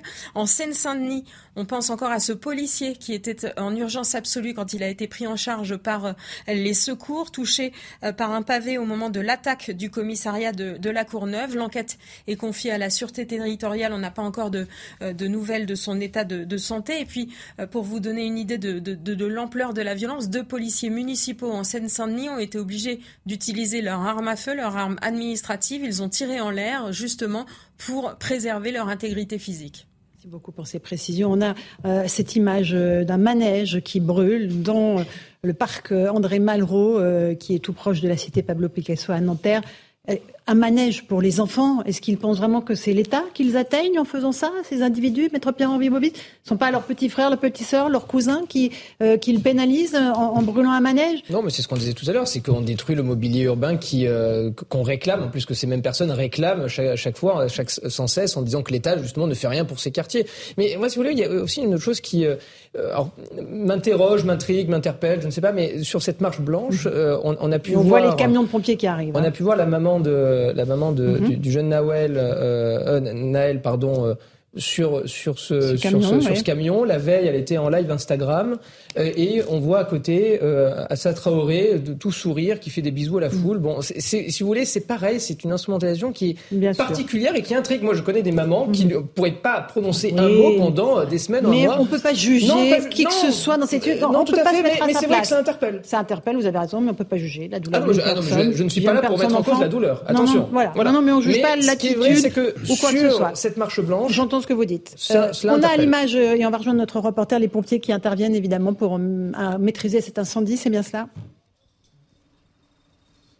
Effectivement, euh, Laurence, ce sont les pompiers de Paris qui interviennent. Ils ont pu rentrer dans le parc, notamment grâce euh, à l'appui des forces de l'ordre qui ont sécurisé le périmètre. Et vous le voyez, ils sont à l'action pour euh, pour éteindre donc cet incendie, pour éteindre cet incendie dans ce manège, ou du moins ce qu'il en reste, puisque pendant de longues minutes, il a pu brûler un feu qui a sûrement été allumé par les participants à cette à cette marche blanche. Il y a également de nombreuses poubelles, du mobilier urbain. Il y a plusieurs feux à l'intérieur du parc, et donc les pompiers de Paris sont en train d'intervenir. Vous le voyez euh, et les, forces de l'ordre sécurisent le périmètre sous les yeux notamment, vous le voyez, euh, des habitants qui euh, observent donc ce manège brûlé, un manège qu'ils utilisaient sûrement pour eux ou leurs enfants. Donc voilà, c'est un petit peu le, contraste de cette manifestation puisque ça s'est déroulé dans leur quartier, dans leur ville et ils détruisent leurs infrastructures, leur mobilier urbain. C'est assez étrange, je vous l'avoue, et certains habitants nous font part de leur déconcertation. Merci, vous avez raison, mais pour moi, c'est pas étrange, c'est désolant, c'est navrant, c'est n'importe quoi. Encore une fois, il y a eu un drame lundi, chacun en est conscient. La justice a agi, le policier a été placé en détention euh, euh, provisoire, inculpé, euh, mis en examen, pardon, pour homicide volontaire.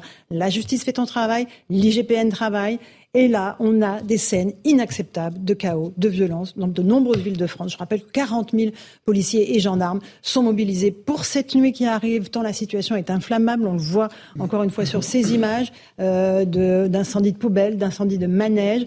Euh, 40 000 policiers et gendarmes, un dispositif extrêmement important pour tenter de maintenir la situation, pour tenter d'éviter d'instaurer l'état d'urgence que réclament une partie des élus de droite, Eric Ciotti, Jordan Bardella ou encore Eric Zemmour.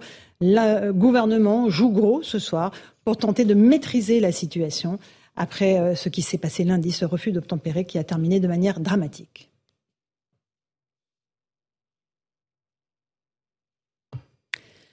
Et bonsoir à tous et bonsoir à toutes. Bienvenue si vous nous rejoignez à l'instant dans Punchline sur Europe 1 et sur CNews. On est en édition spéciale pour vous raconter ce qui se passe à Nanterre. Nanterre où une marche blanche a eu lieu en début d'après-midi pour rendre hommage au jeune Naël, 17 ans, mort lors d'un refus d'obtempérer lundi. Le policier euh, qui a tiré euh, à bout portant a été placé en détention provisoire. Il a été mis en examen pour euh, homicide volontaire. Mais cette marche blanche qui s'est déroulée pacifiquement dans un premier temps a fini par dégénérer. Des affrontements avec la police sont en cours actuellement, euh, tout près de la cité Pablo Picasso, d'où est partie cette marche blanche.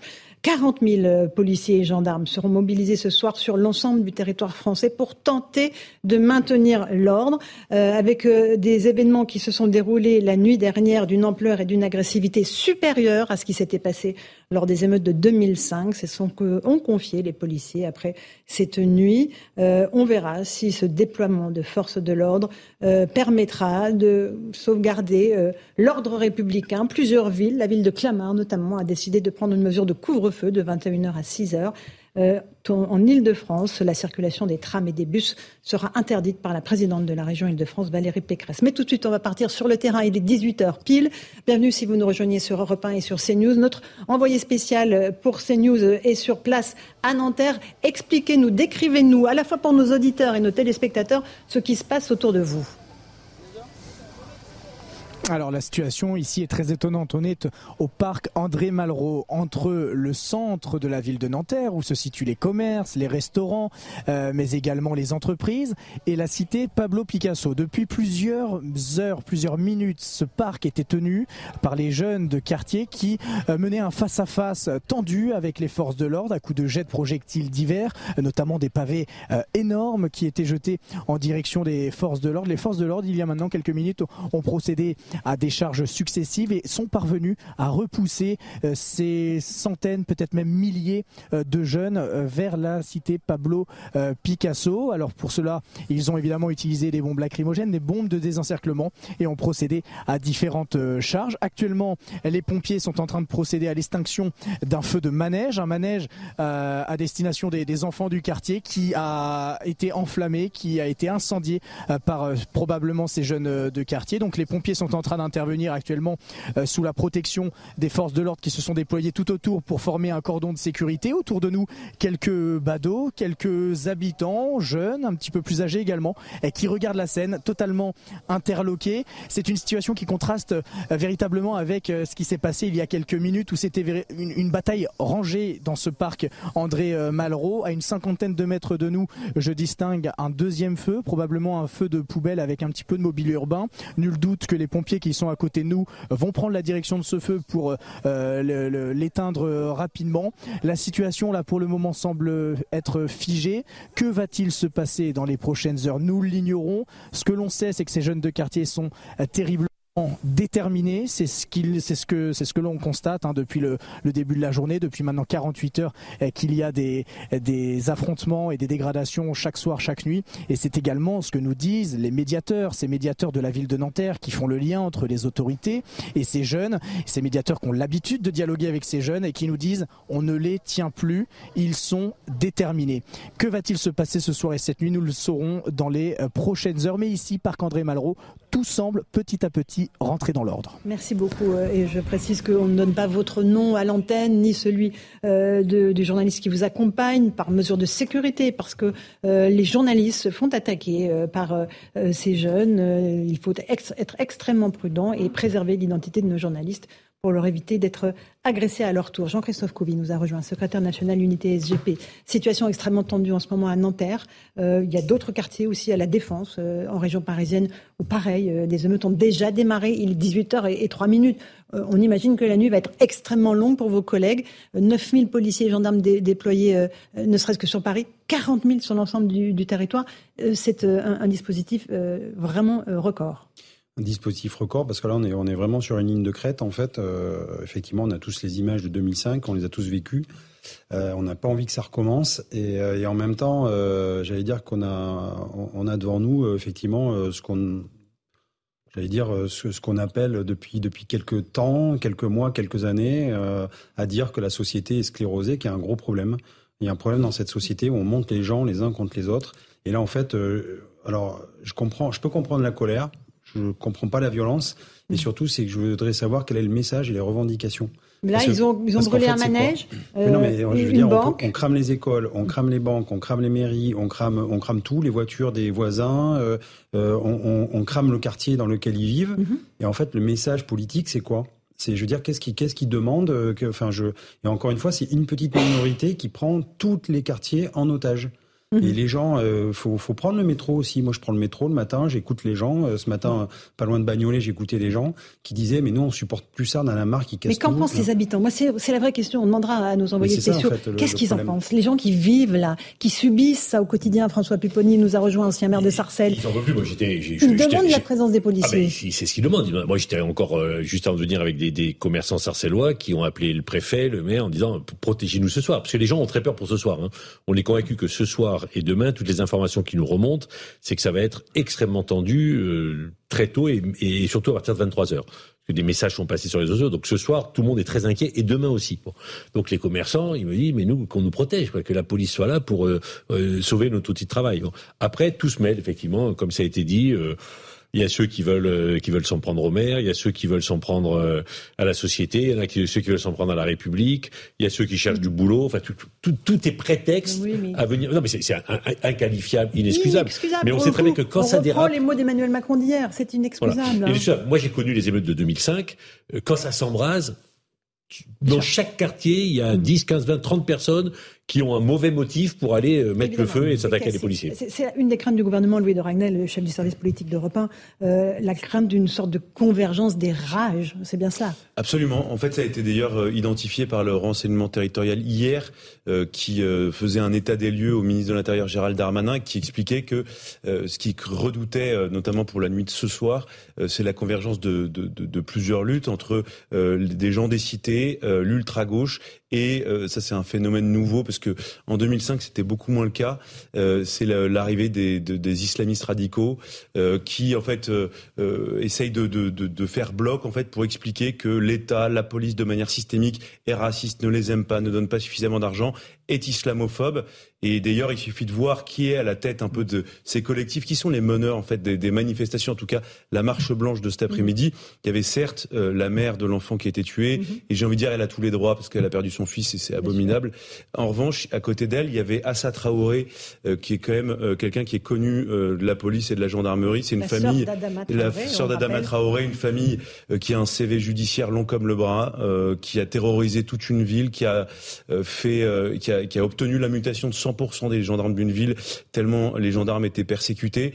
et donc, ce sont des militants politiques d'ultra gauche qui essayent de, de donner l'impression que la police, la gendarmerie sont en train de s'américaniser ont la gâchette facile, sont racistes, voilà. Et donc ils essayent de tout mettre euh, dans le même sac. Donc ce qu'il faut euh, ce soir, tout l'enjeu, euh, c'est de, de, faire en sorte que, euh, évidemment, il n'y ait pas de, il y ait aucun dérapage euh, des deux côtés. Enfin, je, ça me gêne de dire ça parce que ça sous-entend que la police pourrait déraper, mais, mais que tout le monde vraiment garde son calme.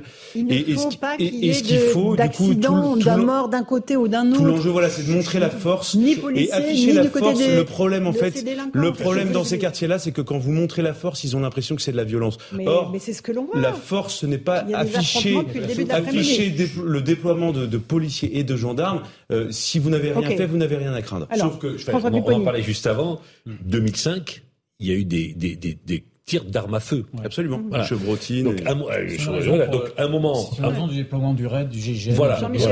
Donc, un moment, euh, si effectivement ce soir les armes sortent, ce qui est possible dans certains quartiers. Il y en a qui sont sortis hier. Et voilà. Et à un moment, la police ne va pas se laisser tirer dessus non plus euh, impunément. Enfin, 2005, c'est ça. Hein. C'est c'est quand ça a vraiment commencé à tirer qu'effectivement le gouvernement a pris conscience. Alors Jean-Sébastien Ferjou du site Atlantique. Avec là une grande différence euh, politique, à savoir qu'en 2005, les forces politiques étaient derrière le gouvernement. Il y avait pu avoir des critiques qui avaient été mises à l'encontre de Nicolas Sarkozy. réagir à l'époque. Ils avaient mis, oui, oui, il y avait des, des, critiques avaient été émises, mais ils ne s'étaient pas engouffrés derrière, en quelque sorte, la justification de la violence. Là, regardez, quand un député de la France Insoumise, Carlos Milongo, a été pris à partie hier, la France Insoumise a refusé de condamner.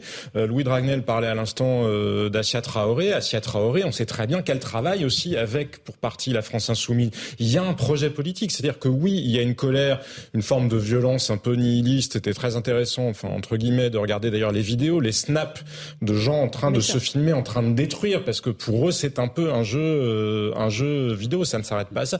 Mais cette colère-là, elle est instrumentalisée par un véritable projet politique. Ouria Boutelja du Parti des indigénistes le disait aussi. C'est une tentative. Ils veulent de toute façon se débarrasser de la République telle qu'elle est construite. C'est une tentative d'exploiter. Cet événement-là pour mener ce projet politique. Jean-Christophe Couvi, vous êtes avec nous, policier, secrétaire national unité SGP, je le rappelle. Euh, on va parler du policier hmm. euh, qui a été donc placé en détention provisoire, mis en examen pour homicide volontaire. Euh, c'est assez rare, mais ça existe. Il y a déjà un hmm. policier qui, il y a quelques mois, a été placé en examen pour les mêmes motifs. Euh, ce qu'a dit le procureur de Nanterre ce matin, euh, c'est ce qui s'est passé aussi dans les minutes qui ont précédé euh, le tir mortel. Quel enseignement vous en tirez, vous? Puisque le procureur a expliqué qu'il y avait eu déjà un refus d'obtempérer, une course-poursuite, un certain nombre de provocations. Évidemment, on n'excuse pas l'acte, évidemment, l'ouverture du feu, mais la chronologie, ce qui s'est passé éclaire quand même la situation c'est ce que je dis, on disait depuis deux jours. En fait, il faut, il faut attendre quand même les éléments, les premiers éléments effectivement de, l'enquête. Là, pour juste pour vous rappeler, le procureur de la République a fait une réquisition. Là, il y a un juge d'instruction effectivement qui reprend l'affaire. Au vu de déclarations du procureur, effectivement, euh, donc c'est un mandat de dépôt et la personne, le, collègue est mis en examen, mais la qualification peut rechanger la qualification pour changer jusqu'à la date du procès parce que le juge d'instruction va effectivement mener encore plus de, d'enquêtes, euh, d'éléments. Vous espérez que la qualification ben, change J'espère, moi, j'espère, j'aimerais bien, oui, bien sûr, j'espérais euh, euh, justement. Pour, vous, ce n'est pas un homicide volontaire. J'ai pas dit ça. J'ai dit juste que je laisse faire la justice, regarder ce que c'est et dans le calme, parce que en fait, nous, on est, on est quand même plus raisonnés que certains politiques. C'est-à-dire que nous, on croit en droit et à la justice, et on dit maintenant, écoutez, laisser le, temps à notre collègue de préparer sa défense comme un, justifiable, un justiciable normal. Dès lors qu'en fait c'est un policier qui passe sur les, médias aux 20 heures euh, du, journal, tout de suite ça y est, tout le monde a fait son calcul, il est coupable. On l'a vu d'ailleurs qu'il était qu'il a quand même été lâché et euh, en fait ça donne. le président de la République. Bah ça colore ça colore déjà le, dossier point voilà et, donc nous on dit non il a une défense.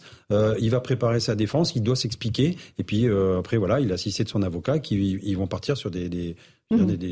une défense comme n'importe quel justiciable. Et après, on verra. Moi, j'attends le procès euh, qui arrivera dans très très longtemps.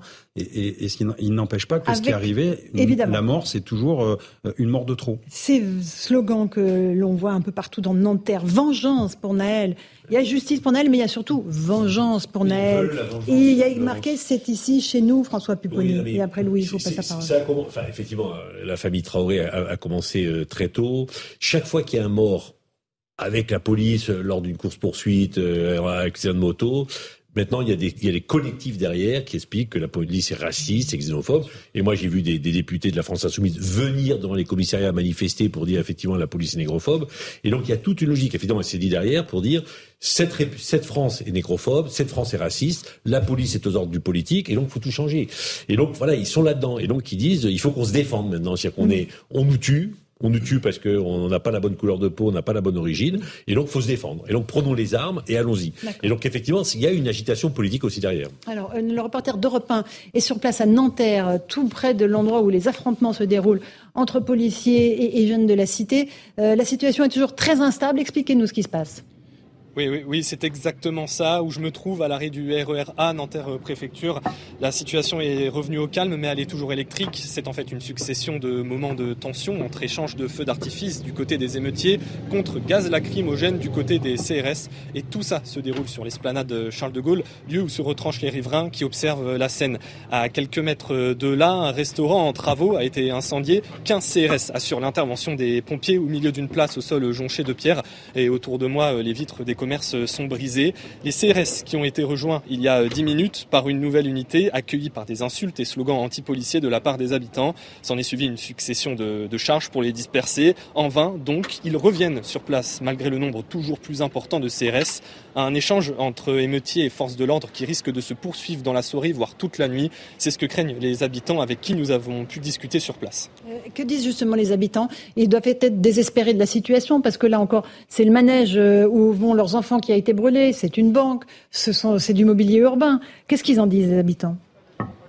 Bien, sur place, les habitants en fait comprennent la plupart du temps euh, la colère, plus âgés, les plus anciens du quartier essayent de raisonner les plus jeunes, qui sont souvent les plus téméraires à essayer d'aller au contact des forces de l'ordre.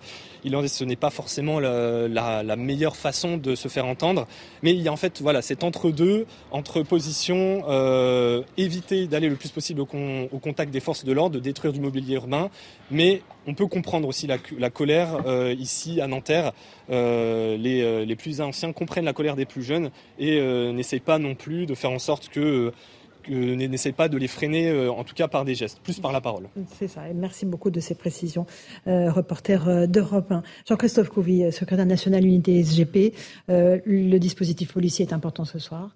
La BRI est envoyée en renfort. Le RAID et le GIGN sont en alerte aussi pour tenter de stabiliser la situation, parce que là, on ne parle pas que de la région Île-de-France, on parle de l'ensemble du territoire qui est sous haute tension, on est bien d'accord. Oui, tout à fait. ça, il y a eu toute la nuit, il y a eu des, des affrontements euh, un peu partout. Euh, moi, j'ai des remontées de mes collègues euh, bah, sur Bordeaux. Enfin, c'est toutes les villes à Rouen.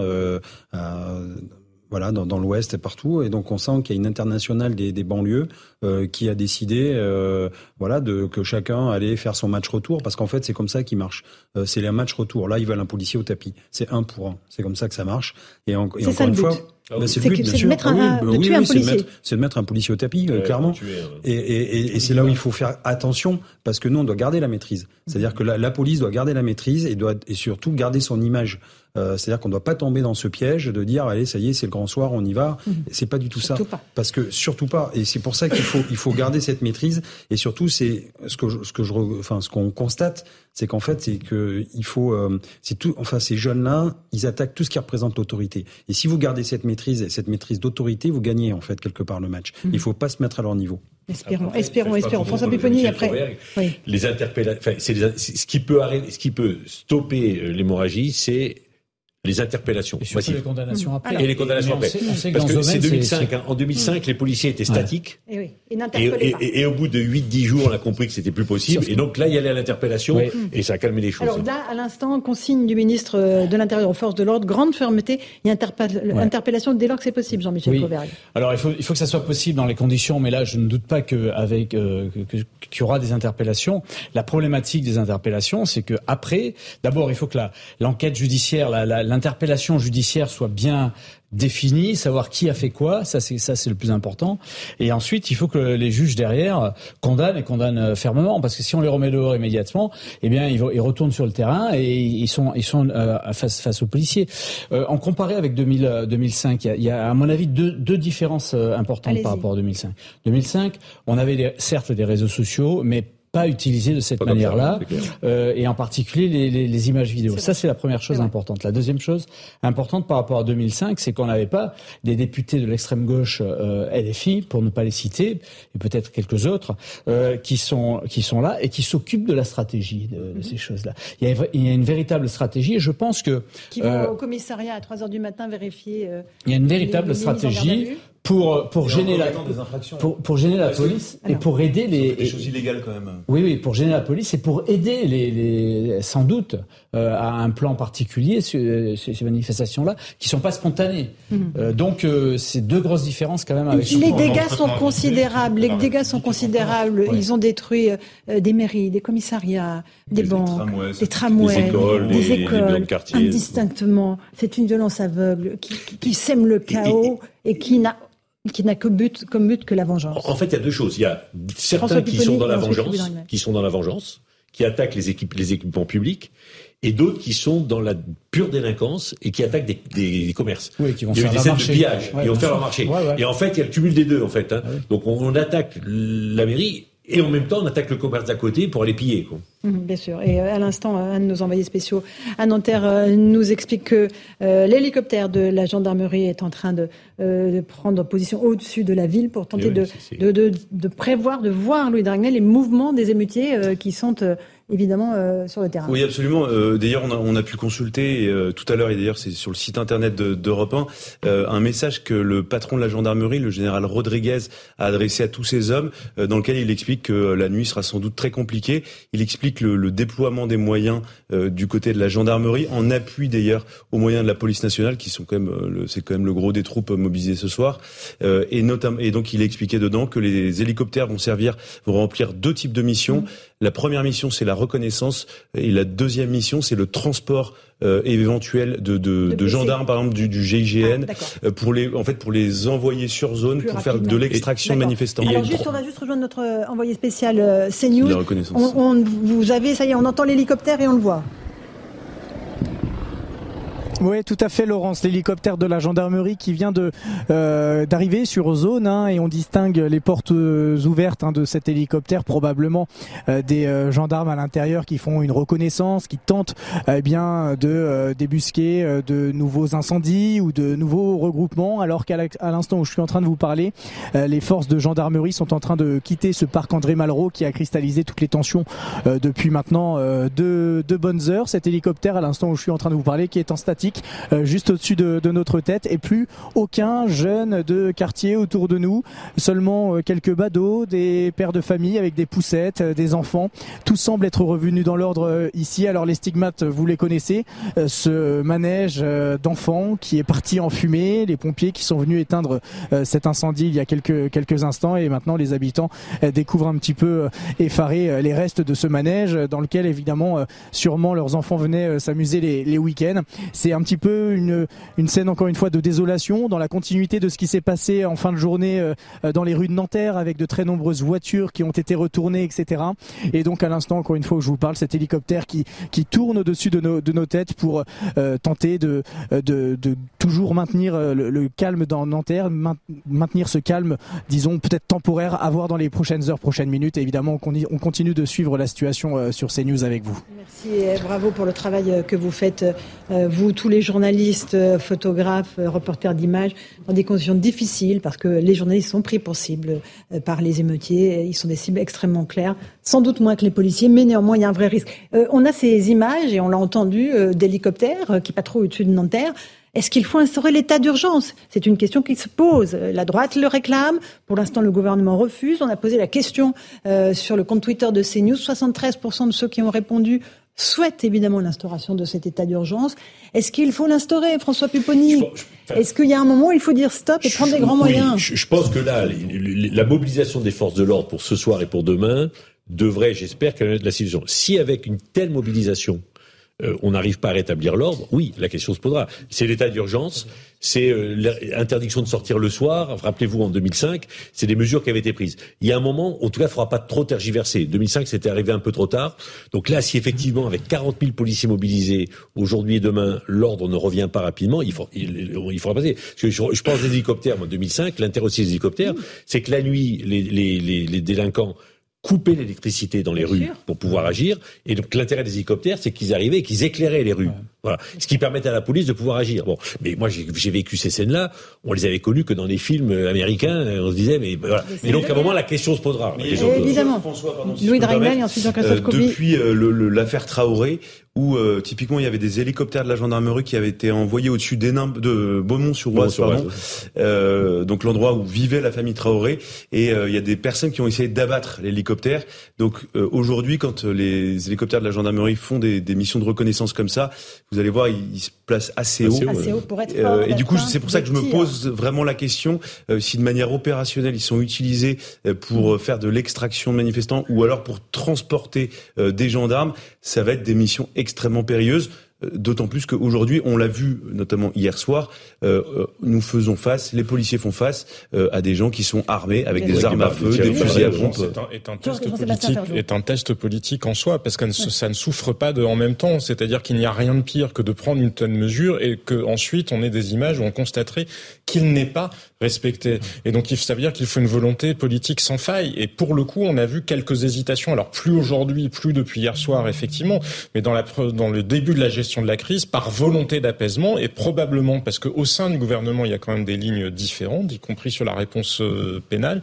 Mais l'état d'urgence pour le coup, est très peu compatible avec une notion de en même temps. Alors ça ne veut pas dire forcément euh, couvre-feu. Jean-Michel. Ça ne veut pas dire forcément couvre-feu. Non, non, mais quelles que soient non, les mesures, là, c'est la, Les communes peuvent décider du couvre-feu. Clamart, la ville de Clamart a décidé du couvre-feu. En 2005, le couvre-feu a été décidé sans l'état d'urgence. Sans l'état d'urgence, voilà. Jean-Christophe Couvi, policier. alors aujourd'hui, mon téléphone a sonné toute la journée parce qu'il y avait des journalistes de pays étrangers qui voulaient avoir des, justement un focus sur la France.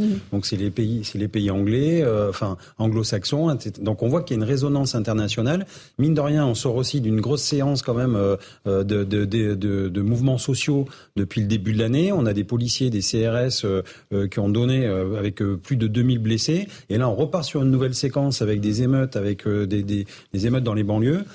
On arrive sur la Coupe du Monde de rugby et on a un an des JO. Alors imaginez un petit peu, et on est dans les 100 jours politiques du, du, président, mmh. où on est censé normalement faire concorde et réconcilier le pays. Donc oui, effectivement, je, trouve, je trouve que le, l'analyse politique, moi, que je peux faire en tant que citoyen, c'est qu'actuellement, c'est très compliqué pour l'État français, parce que là, c'est le croisement de tous les chemins, et, et je vous disais encore une fois, on est sur une ligne de crête. Il est 18h24, on est en direct sur CNews et sur Europe 1 dans Punchline, édition spéciale, après ces violents affrontements euh, qui se sont produits en marge de la Marche Blanche, organisée en mémoire du jeune Naël, 17 ans, mort lors du refus d'obtempérer de lundi. Camille Chaise, porte-parole du ministère de l'Intérieur, nous a rejoint. Bonsoir, madame, merci beaucoup d'être avec nous, d'avoir choisi nos deux antennes euh, pour vous exprimer. La situation euh, est instable sur le terrain. Est-ce que les policiers ont la maîtrise de ce qui se passe à Nanterre en particulier? Puis après, on parlera de l'ensemble du territoire national. Alors on est extrêmement mobilisé pour cela. Euh, déjà hier soir, on avait mis en place un dispositif un petit peu partout sur le territoire avec une volonté euh, d'apaisement, de ne pas répondre à, à certaines agressions dont on a pu faire l'objet. Est-ce que c'était une erreur de tactique? C'était absolument pas une erreur. Notre objectif, c'est vraiment de, tout mettre en œuvre pour euh, éviter les atteintes euh, aux personnes avant tout et aux biens chaque fois qu'on le peut. Aujourd'hui, les choses sont un petit peu différentes parce qu'on a réussi à développer euh, en 24 heures notre capacité opérationnelle. On a euh, revu nos services, on a décalé les prises de service de nos collègues sur le terrain, on a euh, réorienté euh, des policiers, des gendarmes qui étaient sur d'autres missions, ce qui fait que ce soir, on est très présent. 40 000 policiers et gendarmes partout sur le territoire, plus de 5 000 dans, la, dans la région Île-de-France. Mhm. Et, tout le monde, du, gardien de la paix en police secours aux unités d'intervention, sont, sont mobilisés avec un objectif, la fermeté. C'est-à-dire interpellation c'est-à-dire, on va au contact, on interpelle. Alors, je dirais pas aller au contact, mais l'interpellation. Euh, après, euh, il y a plusieurs manières d'interpeller. Il y a sur le vif au moment euh, du flagrant délit, et puis il y a dès que cela est opportun, j'allais dire, à partir d'éléments judiciaires. Donc, des fois, on va pas à la minute interpeller, mais attendre euh, quelques dizaines de minutes, quelques heures pour euh, mhm. se faire, mais l'objectif c'est d'avoir une réponse judiciaire aussi pour que cela cesse et que ces violences qui sont inadmissibles cessent. On évoquait il y a quelques instants l'instauration de l'état d'urgence. Est-ce que euh, vous pensez aujourd'hui que les coalitions ne sont pas réussies euh, réunis pardon, pour euh, instaurer cet état d'urgence? Je pense effectivement qu'on n'en est pas là. On a encore des leviers. Je parlais de l'extrême mobilisation dont on arrive à faire preuve ce soir. Les décisions aussi finalement relativement simples à prendre pour les préfets de département de stopper un certain nombre de, de lignes de tramway, de lignes de bus. Ça, c'est de nature préventive à éviter euh, des débordements. S'il n'y a pas de bus, on n'aura mmh. pas de bus qui brûle. C'est assez mécanique. Donc je pense qu'il y a encore dans cette gradation. Il n'y aura pas de déplacement de cité à cité. il n'y aura pas de déplacement de cité à cité. Donc dans la gradation, il y a un certain nombre de choses à faire. Euh, on, ne dit pas forcément non plus tout de la stratégie que l'on met en œuvre, mais elle a, été, elle a été pensée.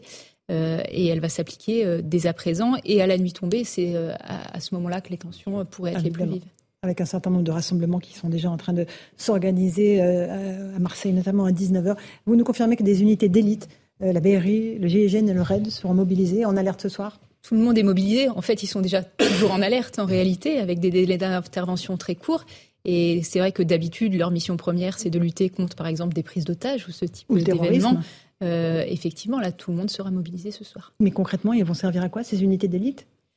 Une fois de plus, euh, partout où on aura besoin d'elles, ils ont du matériel particulier, ils ont des techniques d'intervention particulières dont nous pourrions avoir besoin ce soir. Est-ce que vous avez une estimation du nombre d'émeutiers dans notre pays?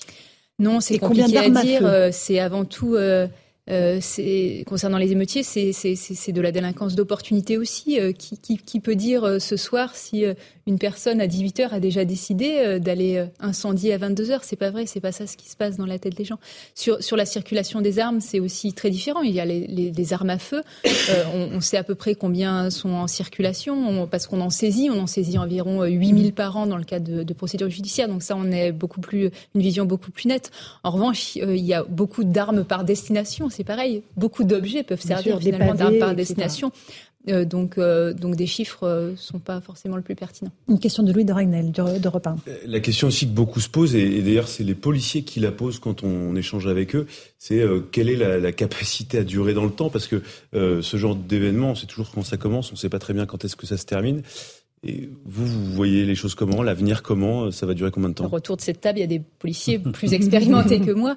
Euh, mais, mais là, je pense qu'il faut regarder le passé et l'expérience. Euh, malheureusement, on a déjà connu des épisodes de violence urbaine qui ont duré plusieurs jours, plusieurs semaines parfois.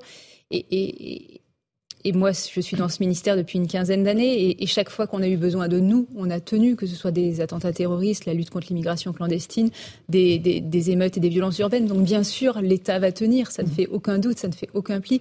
Bien sûr, on sera là chaque fois qu'on a besoin de nous. Euh, maintenant, l'objectif, c'est de le faire dans les meilleures conditions possibles, avec les moyens humains justement déployés, avec le matériel justement utilisé et, le, le, plus court sera le mieux pour nous tous. Et on a vraiment ce souhait d'un retour évidemment. les émeutes, on sait quand ça commence, on sait jamais quand ça finit. François Pipponi. Il n'y a pas le choix. Là, oui, les choses, il faut que la police tienne, évidemment. Christophe L'État tiendra et, à un moment, l'État gagnera.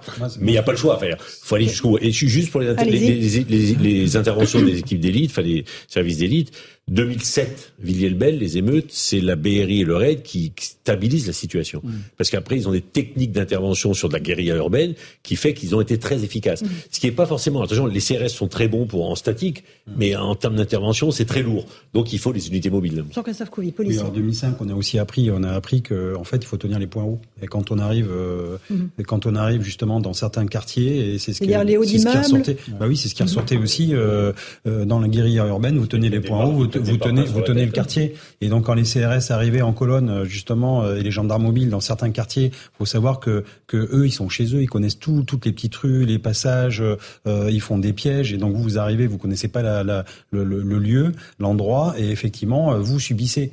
Et donc, à un moment donné, euh, on a payé un lourd tribut, mais on a quand même sauvé la République quelque part parce qu'on a une, une capacité de résilience que, force, que eux n'ont mhm. pas forcément non plus. et en fait, comme je disais tout à l'heure, il faut qu'on reste dans cette maîtrise, il faut qu'on regagne ce terrain et surtout qu'on soit exemplaire. Et ça, c'est toutes les questions. encore une fois, le, chemin de crête, il est là et pas tomber à leur niveau et, rester professionnel. On va écouter dans un instant le témoignage anonyme d'un policier qui nous raconte ce qu'il a vécu euh, la nuit dernière et qui dit que c'est même en 2005 qu'il n'avait pas vécu ça. Euh, en attendant, euh, peut-être un mot de Jean-Michel Fauberg, ancien patron du RAID. Rajoutons aussi que les, ces, ces équipes d'élite, GIGN, BRI, RAID, ont, ont, des matériels de protection. Les, gens, les, les, les, gendarmes mobiles aussi, ils ont des, des véhicules blindés de l'avant, donc ils ont des moyens de protection particuliers qui permettront ensuite à leurs collègues CRS ou leurs collègues gendarmes de progresser derrière eux pour, et dégageront le terrain de cette manière-là sans doute, sans doute. Mais ils ont aussi d'autres d'autres moyens, d'autres matériels. Euh, on a euh, évidemment euh, les images de ce qui se passe à Nanterre, ce qui s'est passé en début d'après-midi, cette marche blanche en hommage au jeune Naël, 17 ans. Sa mère était présente sur place.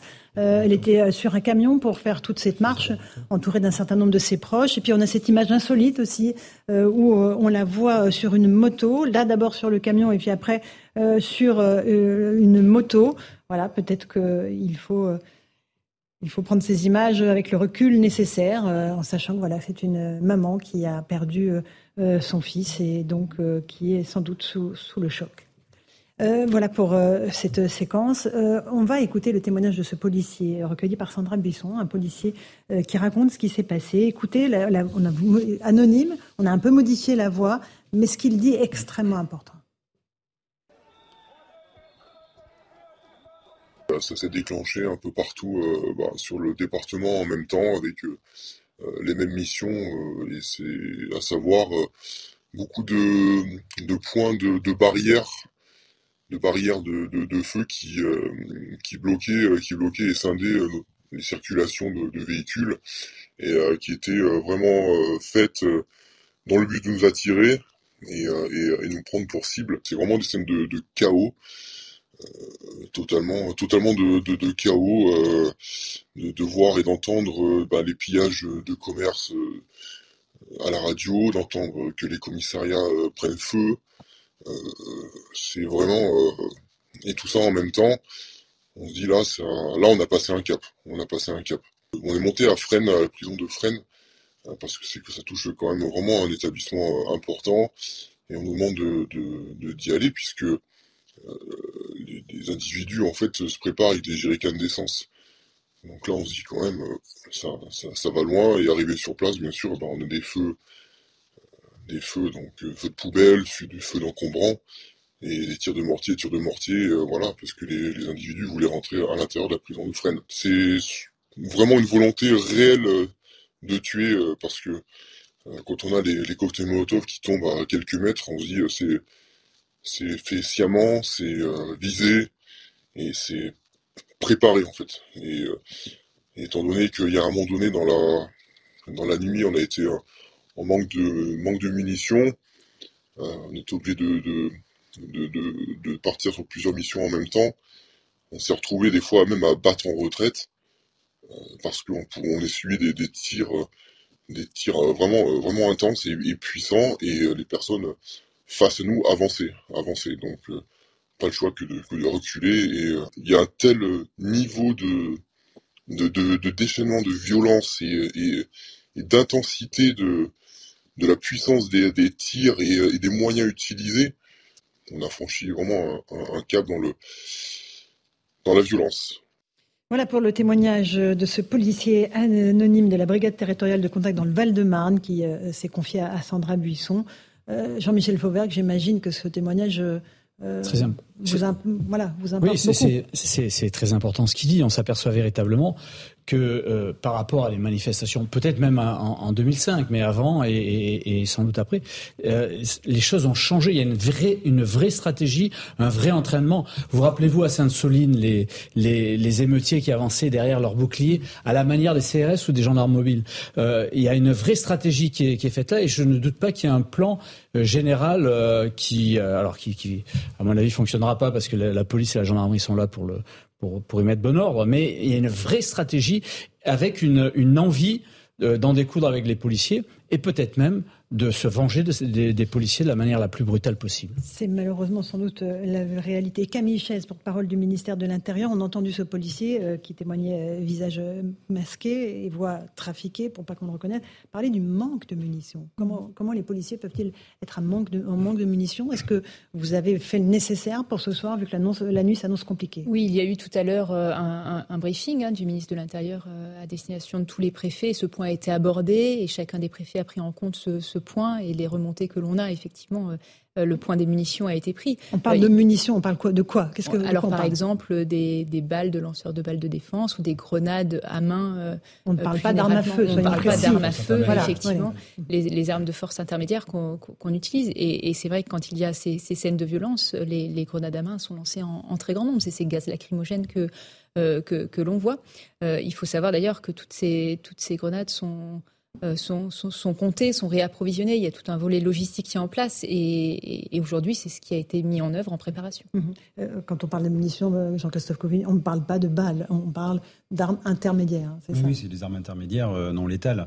mais, en fait, si vous voulez, je pense qu'hier soir, tout le monde a été surpris par l'ampleur du mouvement. On pensait que ça allait plutôt être concentré sur certains quartiers ou certains notamment vers Nanterre. Et en fait, on a vu que ça a pris partout. Euh, comme je disais tout à l'heure, c'était un peu l'international des, quartiers, euh, des, des, bandes. Euh, et en même temps, je vais vous dire, ça fait depuis quand même quelques mois et quelques années qu'ils s'entraînent. Parce que c'est souvent qu'on on, le dit d'ailleurs sur les plateaux, notamment Champigny par exemple, les commissariats sont attaqués, notamment à coups de mortier d'artifice. Et là, il y a trois facteurs qui, nous déjà, quand, le, quand malheureusement le, l'incident est arrivé, on s'est dit il y a trois, trois facteurs qui risquent de partir. C'est un, fin de l'année scolaire, donc désœuvrement aussi de certains enfants. Deux, il fait beau. Trois, le 14 juillet arrive et ils ont fait le plein de mortiers d'artifice. Mhm. Et ça, on le sait, on le savait.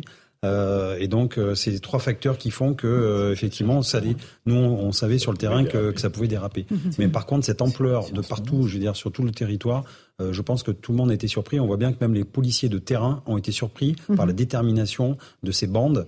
Euh, encore une fois, il faut bien dire que c'est pas les quartiers mhm. ni une révolte populaire. C'est mhm. encore une fois des bandes avec des délinquants qui sont minoritaires et qui prennent toute une, population en otage. et ça, il faut le marquer parce qu'ils n'ont pas l'opinion publique avec eux. Évidemment. Et on précise euh, une information aussi. Il est 18h38. On est en direct sur Europe 1 et sur CNews. Le mémorial de la déportation à Nanterre a été tagué en marge de cette marche blanche pour Naël. Euh, voilà, ce qui scandalise évidemment euh, euh, chacun d'entre nous. Camille Chaise, un dernier mot pour la situation de ce soir. Dispositif policier extrêmement important, 40 000 policiers et gendarmes déployés sur l'ensemble du territoire. La consigne, c'est quoi? C'est d'interpeller, c'est d'arrêter immédiatement les émeutiers? La consigne, c'est la réactivité et la mobilité. On, l'a vu cette nuit, des émeutes sporadiques dans de très nombreux lieux. Euh, il faut donc nous réadapter et, avoir cette mobilité euh, euh, qu'ont les émeutiers. donc c'est ça la stratégie générale qui va être mise en œuvre ce soir et je profite de votre antenne pour avoir une pensée à tous nos collègues sur le terrain, les gendarmes, les policiers, parce qu'il en faut du courage pour, pour se préparer, pour savoir ce qui nous attend ce soir et pour le faire avec l'exemplarité, le calme et le professionnalisme que l'on évoquait ici. Concernant le policier mis en cause, qui a été euh, placé en détention provisoire, il faut le dire, mis en examen pour homicide volontaire, qu'est-ce que vous dites? Vous dites la justice avance, euh, l'enquête se poursuit? Il y, a, deux choses. Il y a, la, responsabilité individuelle de ce policier et la justice euh, est en marche. Il a été aussi suspendu administrativement euh, et ça, c'est la part euh, qu'a fait le ministère de l'Intérieur des Outre-mer dans son champ de compétences. Et puis, il y a la réflexion plus générale à avoir, la responsabilité collective. Et il faut réfléchir en termes de, formation, en termes de management de proximité pour aider nos collègues de terrain à intervenir sur ce type de, refus d'obtempérer qui est malgré tout notre quotidien dans notre métier de policier. Merci beaucoup Camille Chaise, porte-parole du ministère de l'Intérieur. On, tout de suite, on va repartir sur le terrain à Nanterre, rejoindre l'un de nos envoyés spéciaux. Expliquez-nous où vous êtes. La situation s'est stabilisée après plusieurs heures de tension, c'est bien cela? Oui, effectivement, la situation est revenue au calme à Nanterre. Euh, on se trouve entre la gare RER e et euh, donc ce parc où ont eu lieu de nombreux euh, échanges entre les forces de l'ordre et les participants à cette manifestation.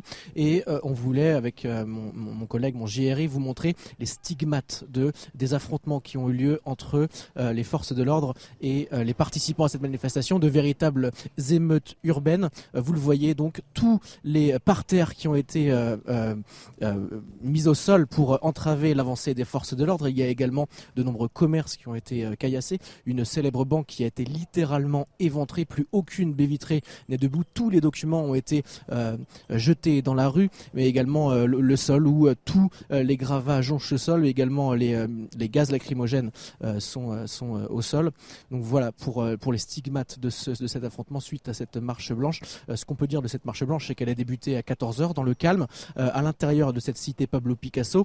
Ensuite, le cortège euh, d'environ 6000 personnes selon nos informations euh, s'est dirigé euh, devant euh, sur la place Nelson Mandela à proximité de la préfecture en passant devant le tribunal de Nanterre. C'est ensuite c'est ici sur cette place Nelson Mandela que les que les affrontements ont commencé, des affrontements nourris pendant plus de trois heures où on a vu les forces de l'ordre répliquer largement avec des gaz lacrymogènes face à des pluies, des véritables pluies de gravats et de verre à leur en leur destination. je vous le disais, la, la, situation revient au calme. les forces de l'ordre semblent revenir dans, dans leur base, mais on voit encore deux hélicoptères de la gendarmerie tourner en permanence au-dessus Nanterre pour sécuriser les lieux et, éviter, éviter une, éventuelle reprise d'émeutes ce soir avec ce gros dispositif euh, des forces de l'ordre dont vous avez parlé. Merci beaucoup pour ces précisions. Euh, reporter CNews sur le terrain euh, avec toutes les équipes CNews et Europe 1. Jordan Bardella nous a rejoint, président du Rassemblement national. Bonsoir, monsieur Bardella. Bonsoir. un mot d'abord de cette marche blanche qui a dégénéré à Nanterre. marche blanche en hommage au jeune Naël, 17 ans. Euh, il y a eu des affrontements extrêmement fournis euh, avec euh, les forces de l'ordre. Est-ce que vous réclamez ce soir l'instauration de l'état d'urgence? D'abord, j'aimerais dire que, sans tourner autour du pot, que ce qu'on vit est le bilan probablement de 40 années de politique d'immigration complètement folle, incontrôlée, dans certains quartiers, pas dans tous les quartiers français, fort heureusement, et d'une culture victimaire.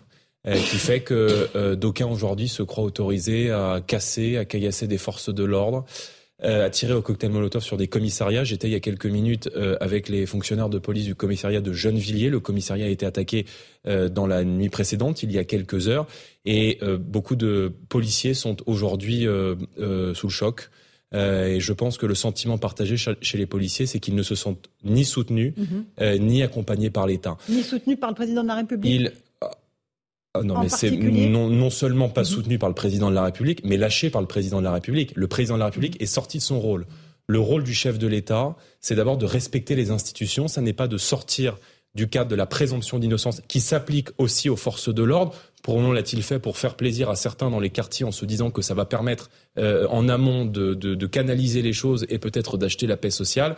Et je veux dire plus largement qu'il ne faut pas laisser, et c'est l'enjeu des prochaines minutes, euh, un centimètre de rue aux prédateurs, aux criminels, aux pilleurs et à ceux qui s'en prennent aux forces de l'ordre. Ça doit passer par des couvre-feux, ça doit passer par la mobilisation totale de nos forces mhm. de sécurité intérieure, de nos forces de police et de gendarmerie. Mais pas par et bien sûr, et bien sûr, si c'est nécessaire, par la mise en place de l'état d'urgence. Je pense qu'il ne faut rien s'interdire. L'état d'urgence, si je peux me permettre, c'est un peu le, la chose que vous activez en dernier ressort. Il y a des villes, notamment en banlieue parisienne, y compris autour de nous. J'ai vu que la ville de Clamart l'avait mhm. annoncé, allait mettre en place euh, des, des couvre-feux. Et d'une manière plus générale, il faut un sursaut pénal. Parce que vous pouvez arrêter autant de personnes que vous souhaitez. Vous pouvez interpeller des gens qui généralement sont des récidivistes. Mais tant que la justice de notre pays remettra en liberté des gens qui touchent à des fonctionnaires de la République française, alors le cycle de violence que nous connaissons va évidemment s'accélérer. Quand on touche à un policier, quand on touche à l'intégrité physique d'un représentant de la force et un représentant de l'État, il doit de facto y avoir une mesure privative de liberté et a fortiori une mesure d'incarcération. Et nous nous demandons qu'il n'y ait plus un seul aménagement de peine pour des peines prononcées qui vont au-delà de, de, six mois ferme. Vous réclamez une fermeté pénale. Euh, il y a évidemment euh, cette question de l'état d'urgence, on vient de l'évoquer. Le gouvernement a décidé de déployer un, un, dispositif policier extrêmement important. 40 000 policiers et gendarmes seront déployés ce soir sur l'ensemble du territoire français, pas seulement en Ile-de-France.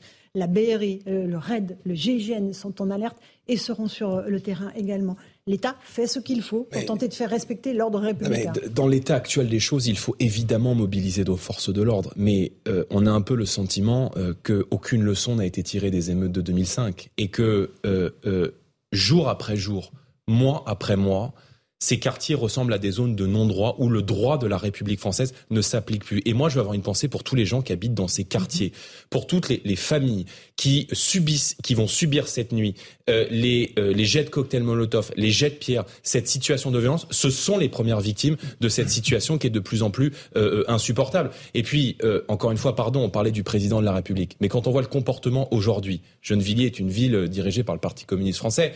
quand on voit le comportement aujourd'hui de la gauche, de la gauche NUPES, des déclarations de M. Mélenchon, qui est, à mon sens, devenu un danger public aujourd'hui, qui tient des discours insurrectionnels, qui refuse d'appeler au calme et qui a un discours ambigu à l'égard des casseurs et qui refuse même de condamner, de condamner les agressions contre les forces de l'ordre, c'est une honte et ces discours participent évidemment à jeter des bidons d'essence je... sur le feu. Et je vais même vous dire, il y a un article dans le code pénal qui est l'article 433 alinéa 10 qui euh, sanctionne très sévèrement les provocations ou les incitations à la rébellion et je pense que des mouvements comme la France insoumise ou des associations qui appellent justement à la rébellion dans ces territoires devraient être poursuivis par euh, la justice de notre pays. Mais vous, vous savez bien, Jordan Bardella, que justement, enfin, là, vous êtes dans la condamnation morale de ce que dit euh, Jean-Luc Mélenchon et ce que dit globalement la France insoumise, mais ça n'aboutira pas. Et objectivement, aujourd'hui, quand on voit la force de la NUPES à l'Assemblée nationale, euh, il y a un électorat pour ça en France. Mais, mais, bah, écoutez, ça reste euh, à démontrer que M. Mélenchon se présente à l'élection présidentielle. Et on verra, on verra. Alors, euh, les Français jugeront.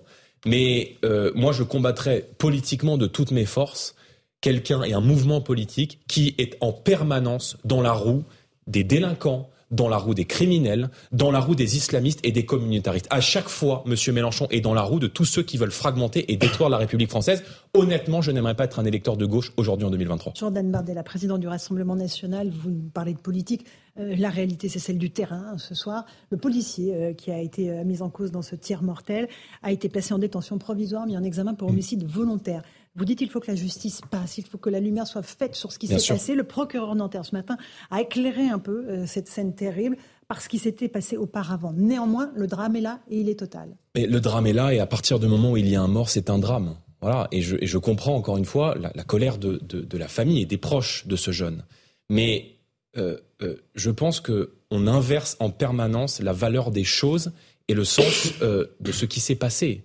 Je veux dire, l'IGPN fera toute la lumière sur cette affaire. Et s'il est avéré que ce policier a commis une faute, alors il sera sanctionné pour cette faute. Mais je refuse qu'on jette le discrédit sur l'intégralité des forces de l'ordre. Mais je dis qu'à l'origine, à l'origine de cette affaire, il y a un refus d'obtempérer.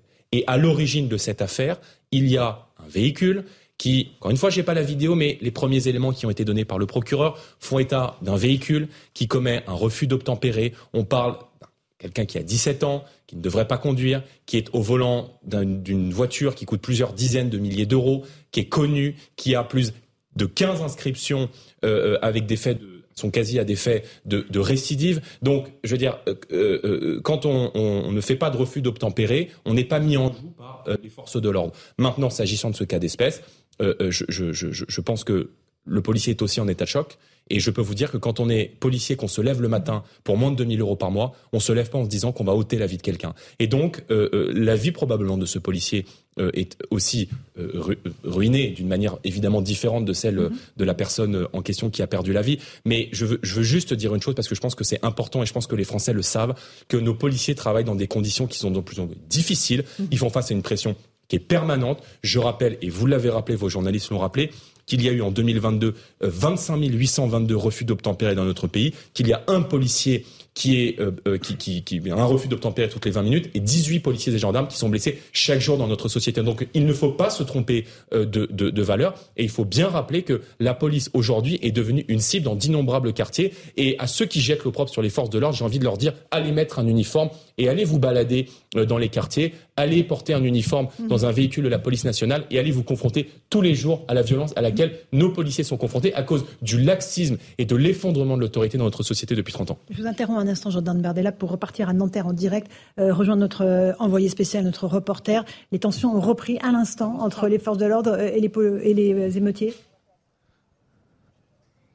oui, effectivement, Laurence, je vous disais il y a quelques minutes euh, simplement que euh, c'était un moment de calme à Nanterre. On pensait qu'on en avait pour quelques secondes, euh, quelques quelques heures, pardon, de calme à Nanterre et que les forces de l'ordre se repliaient. Et finalement, on a vu ces éléments radicaux revenir depuis le parc où nous étions tout à l'heure vers les forces de l'ordre pour leur lancer des projectiles. Et vous le voyez, ils progressent avec du avec grâce au, gaz lacrymogène et repoussent donc ces personnes vers le parc. on va sûrement assister à la même scène qu'il y a quelques quelques heures. Euh, ça laisse présager de longues heures euh, pour, euh, pour la soirée. Effectivement, merci beaucoup pour ces précisions et, respect pour nos policiers qui vont tenter de garder l'ordre républicain. Jordan Bardella est avec nous, président du Rassemblement national. Il y a beaucoup de slogans qui ont été scandés lors de cette marche blanche. Il y a eu justice pour Naël, il y a eu vengeance pour Naël, et il y a eu on est chez nous ici. Voilà ce qui était inscrit à, l'entrée de cette cité Pablo Picasso. Qu'est-ce que vous répondez? Que vous avez des gens en France qui se considèrent ailleurs qu'en France. Vous avez des gens qui euh, sont incontestablement d'ici, mais dont l'âme est ailleurs, pour paraphraser Max Gallo, et qui euh, euh, considèrent que tous les symboles de la France et que tous les symboles de la République française sont une agression. Mhm. Le drapeau français, c'est une agression. Il a été brûlé. Euh, le euh, mémorial de la déportation, c'est une agression. Euh, le, il considère que la présence policière dans les quartiers, c'est une agression. Il considère que l'école, que la mairie, que les élus sont des agressions parce qu'ils considèrent qu'ils sont ailleurs que dans la République française et que doivent s'appliquer un autre droit que celui de la République française. Donc, elle est là la réalité. Je veux dire, on va pas tourner autour du pot. Je veux dire, il y a, il y a, il y a 30, il y a 30 ans, ou 40 ans, on n'avait pas ce type de phénomène dans d'innombrables quartiers. C'est juste qu'on est aujourd'hui dans, dans, dans, un pays qui est en train de changer et il y a beaucoup de gens qui vivent dans ces quartiers, y compris des Français issus de l'immigration, qui ne se sentent plus en France, qui reconnaissent plus le pays dans lequel ils ont grandi et qui ont le sentiment d'être abandonnés par les institutions de l'État. Et on ferme les yeux. Je veux dire, quand on a un président de la République qui sort de sa, de sa réserve, pour jeter le discrédit sur les policiers avant même le résultat de l'IGPN. Quand on est quand on est chef de l'État, on est un responsable politique. Un président ne devrait pas dire ça. Il y a, mais il y a le mot responsable. On ne jette pas le discrédit sur toute une profession, sur des gens qui sont les gardiens de la République française et qui sont censés maintenir l'ordre face à des gens qui veulent leur mort. Moi, les policiers de Gennevilliers m'ont dit, mais en fait, on a en face de nous des gens qui veulent nous tuer des gens qui veulent nous tuer. Elle est là la réalité. Donc, je veux dire, si on ne met pas en place les conditions d'un sursaut sécuritaire, d'un sursaut pénal, et tous les experts toute la journée sur tous les plateaux de télévision avancent des mesures extrêmement concrètes. Vous dites qu'il manque une chose, c'est le courage et la volonté politique. D'accord. Une question de Justement, vous, vous parliez beaucoup d'Emmanuel Macron, mais si vous, hein, vous étiez président de la République, qu'est-ce que vous feriez, qu'est-ce que vous diriez à cette population-là? Mais je leur dirais que parce qu'une euh, fois que l'ordre sera rétabli, mais je leur dirais, tout le monde va faire comme si de Je leur dirais que à partir du moment où on est citoyen français, on a des droits, mais on a aussi des devoirs. Et que euh, euh, en France, on respecte les lois de la République française et qu'on ne touche pas à un policier. Et que si on touche à un policier, on s'expose à une peine de prison ferme.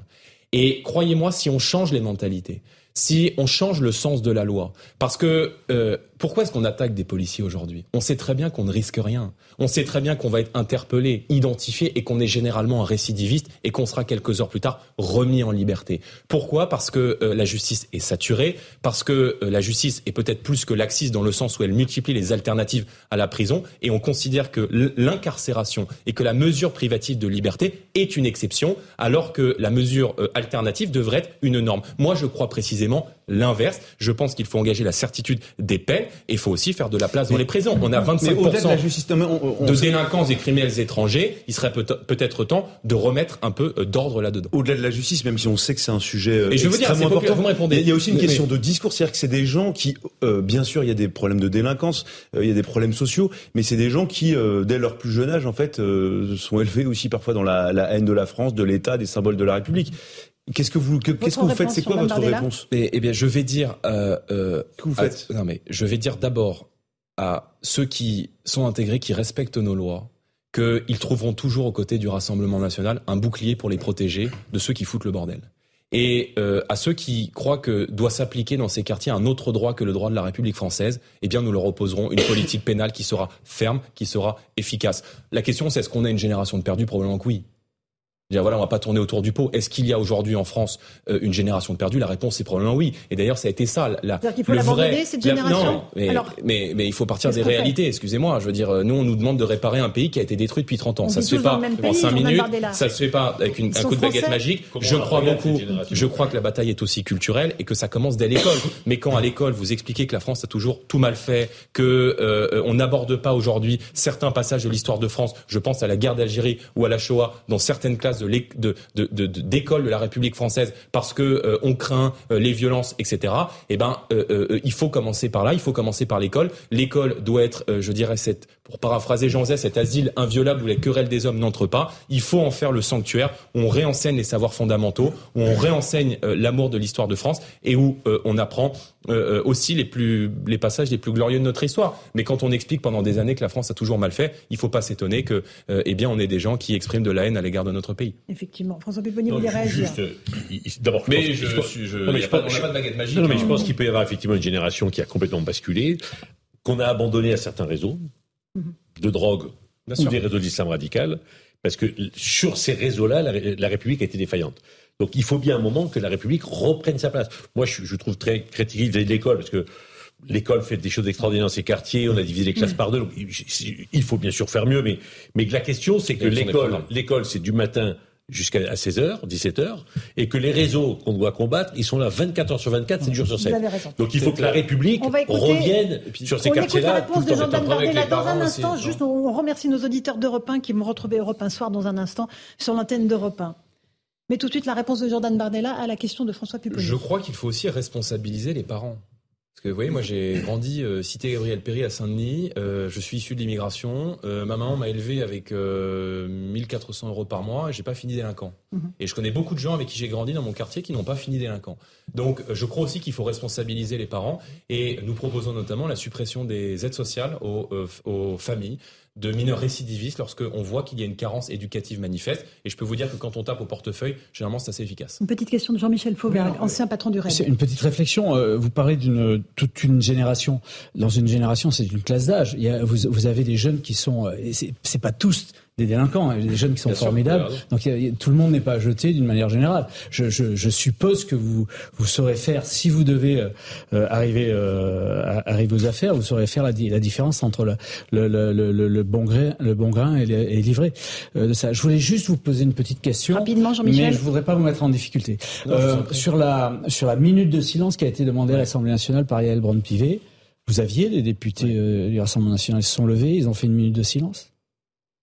Oui, il y avait, je crois, deux ou trois députés du. Il n'y avait pas beaucoup de députés dans l'ensemble qui étaient présents dans l'hémicycle. normal, cette moi, minute de silence. Je, suis moi, pour un peu gêné. Jean-Michel Faubourg moi, je veux dire, gêné par cette ah ouais, excusez-moi, moi, je suis, je suis gêné par ça. C'est horrible, moi. Hein. Voilà, je veux dire, euh, le, le enfin, j'appartiens à un mouvement politique euh, qu'on accuse euh, matin, midi et soir de faire de la récupération, d'instrumentalisation, alors qu'on ne fait, à mon avis, que euh, pointer des réalités.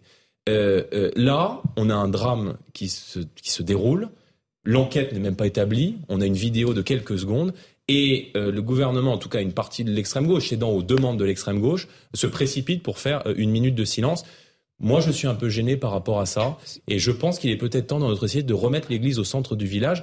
Et je note qu'il y a parfois des causes qui sont plus importantes que d'autres aux yeux de certains. J'entends par là que tous les jours, il y a des policiers qui sont agressés, il y a des policiers qui perdent la vie dans l'exercice de leurs fonctions et eux n'ont pas le droit à cette minute de silence à l'Assemblée nationale. Sanctionner ceux on qui a un peu le sentiment, mais si on le fait, il faut le faire pour tout le monde. C'est surtout que les minutes de silence sont réservées en général à ceux qui sont morts pour la France. Militairement. Exactement. Pour la France. Et je suis extrêmement gêné par ces minutes de silence. Un dernier mot, Jordan Bardella. on est à la veille, enfin, à quelques encablures de cette soirée qui s'annonce sous très haute tension pour les forces de l'ordre une, pensée pour tous ceux qui vont être sur le terrain ce soir qui vont tenter de maintenir le calme bah Non seulement une pensée, mais je veux surtout leur dire que, que nous, on les soutient et qu'on les aime.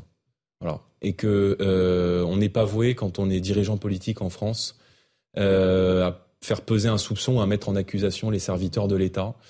Euh, ils font un travail exemplaire dans des, dans des conditions qui sont déplorables, mais ce sont des pères et des mères de famille qui, tous les matins, quand ils partent de chez eux, euh, euh, sont conscients qu'il y a un risque de ne pas revenir. Et leurs familles aussi ont conscience de ce risque. Et quand ils rentrent chez eux le soir, ils font parfois deux ou trois fois le tour de chez eux parce qu'ils ont peur d'être suivis et que probablement ils ont tous en tête euh, les drames qu'ont connu la police nationale et notamment euh, l'assassinat à Magnanville de ce couple de policiers qui a été suivi par un terroriste islamiste. Donc honneur à nos forces de sécurité, honneur à nos policiers, honneur à nos héros. Jordan Bardella, président du Rassemblement national, était l'invité de Punchline sur CNews et sur Europe 1. Merci beaucoup d'être venu ce soir. Je rappelle que vous demandez des poursuites à l'encontre de Jean-Luc Mélenchon pour les propos qu'il a tenus depuis quelques jours. Voilà pour euh, cette émission. Merci Jean-Michel Faubert, Louis de Ragnel, François Pipponi. Tout de suite, euh, la suite de l'info sur CNews avec Christine Kelly et ses invités pour Face à l'info. Merci.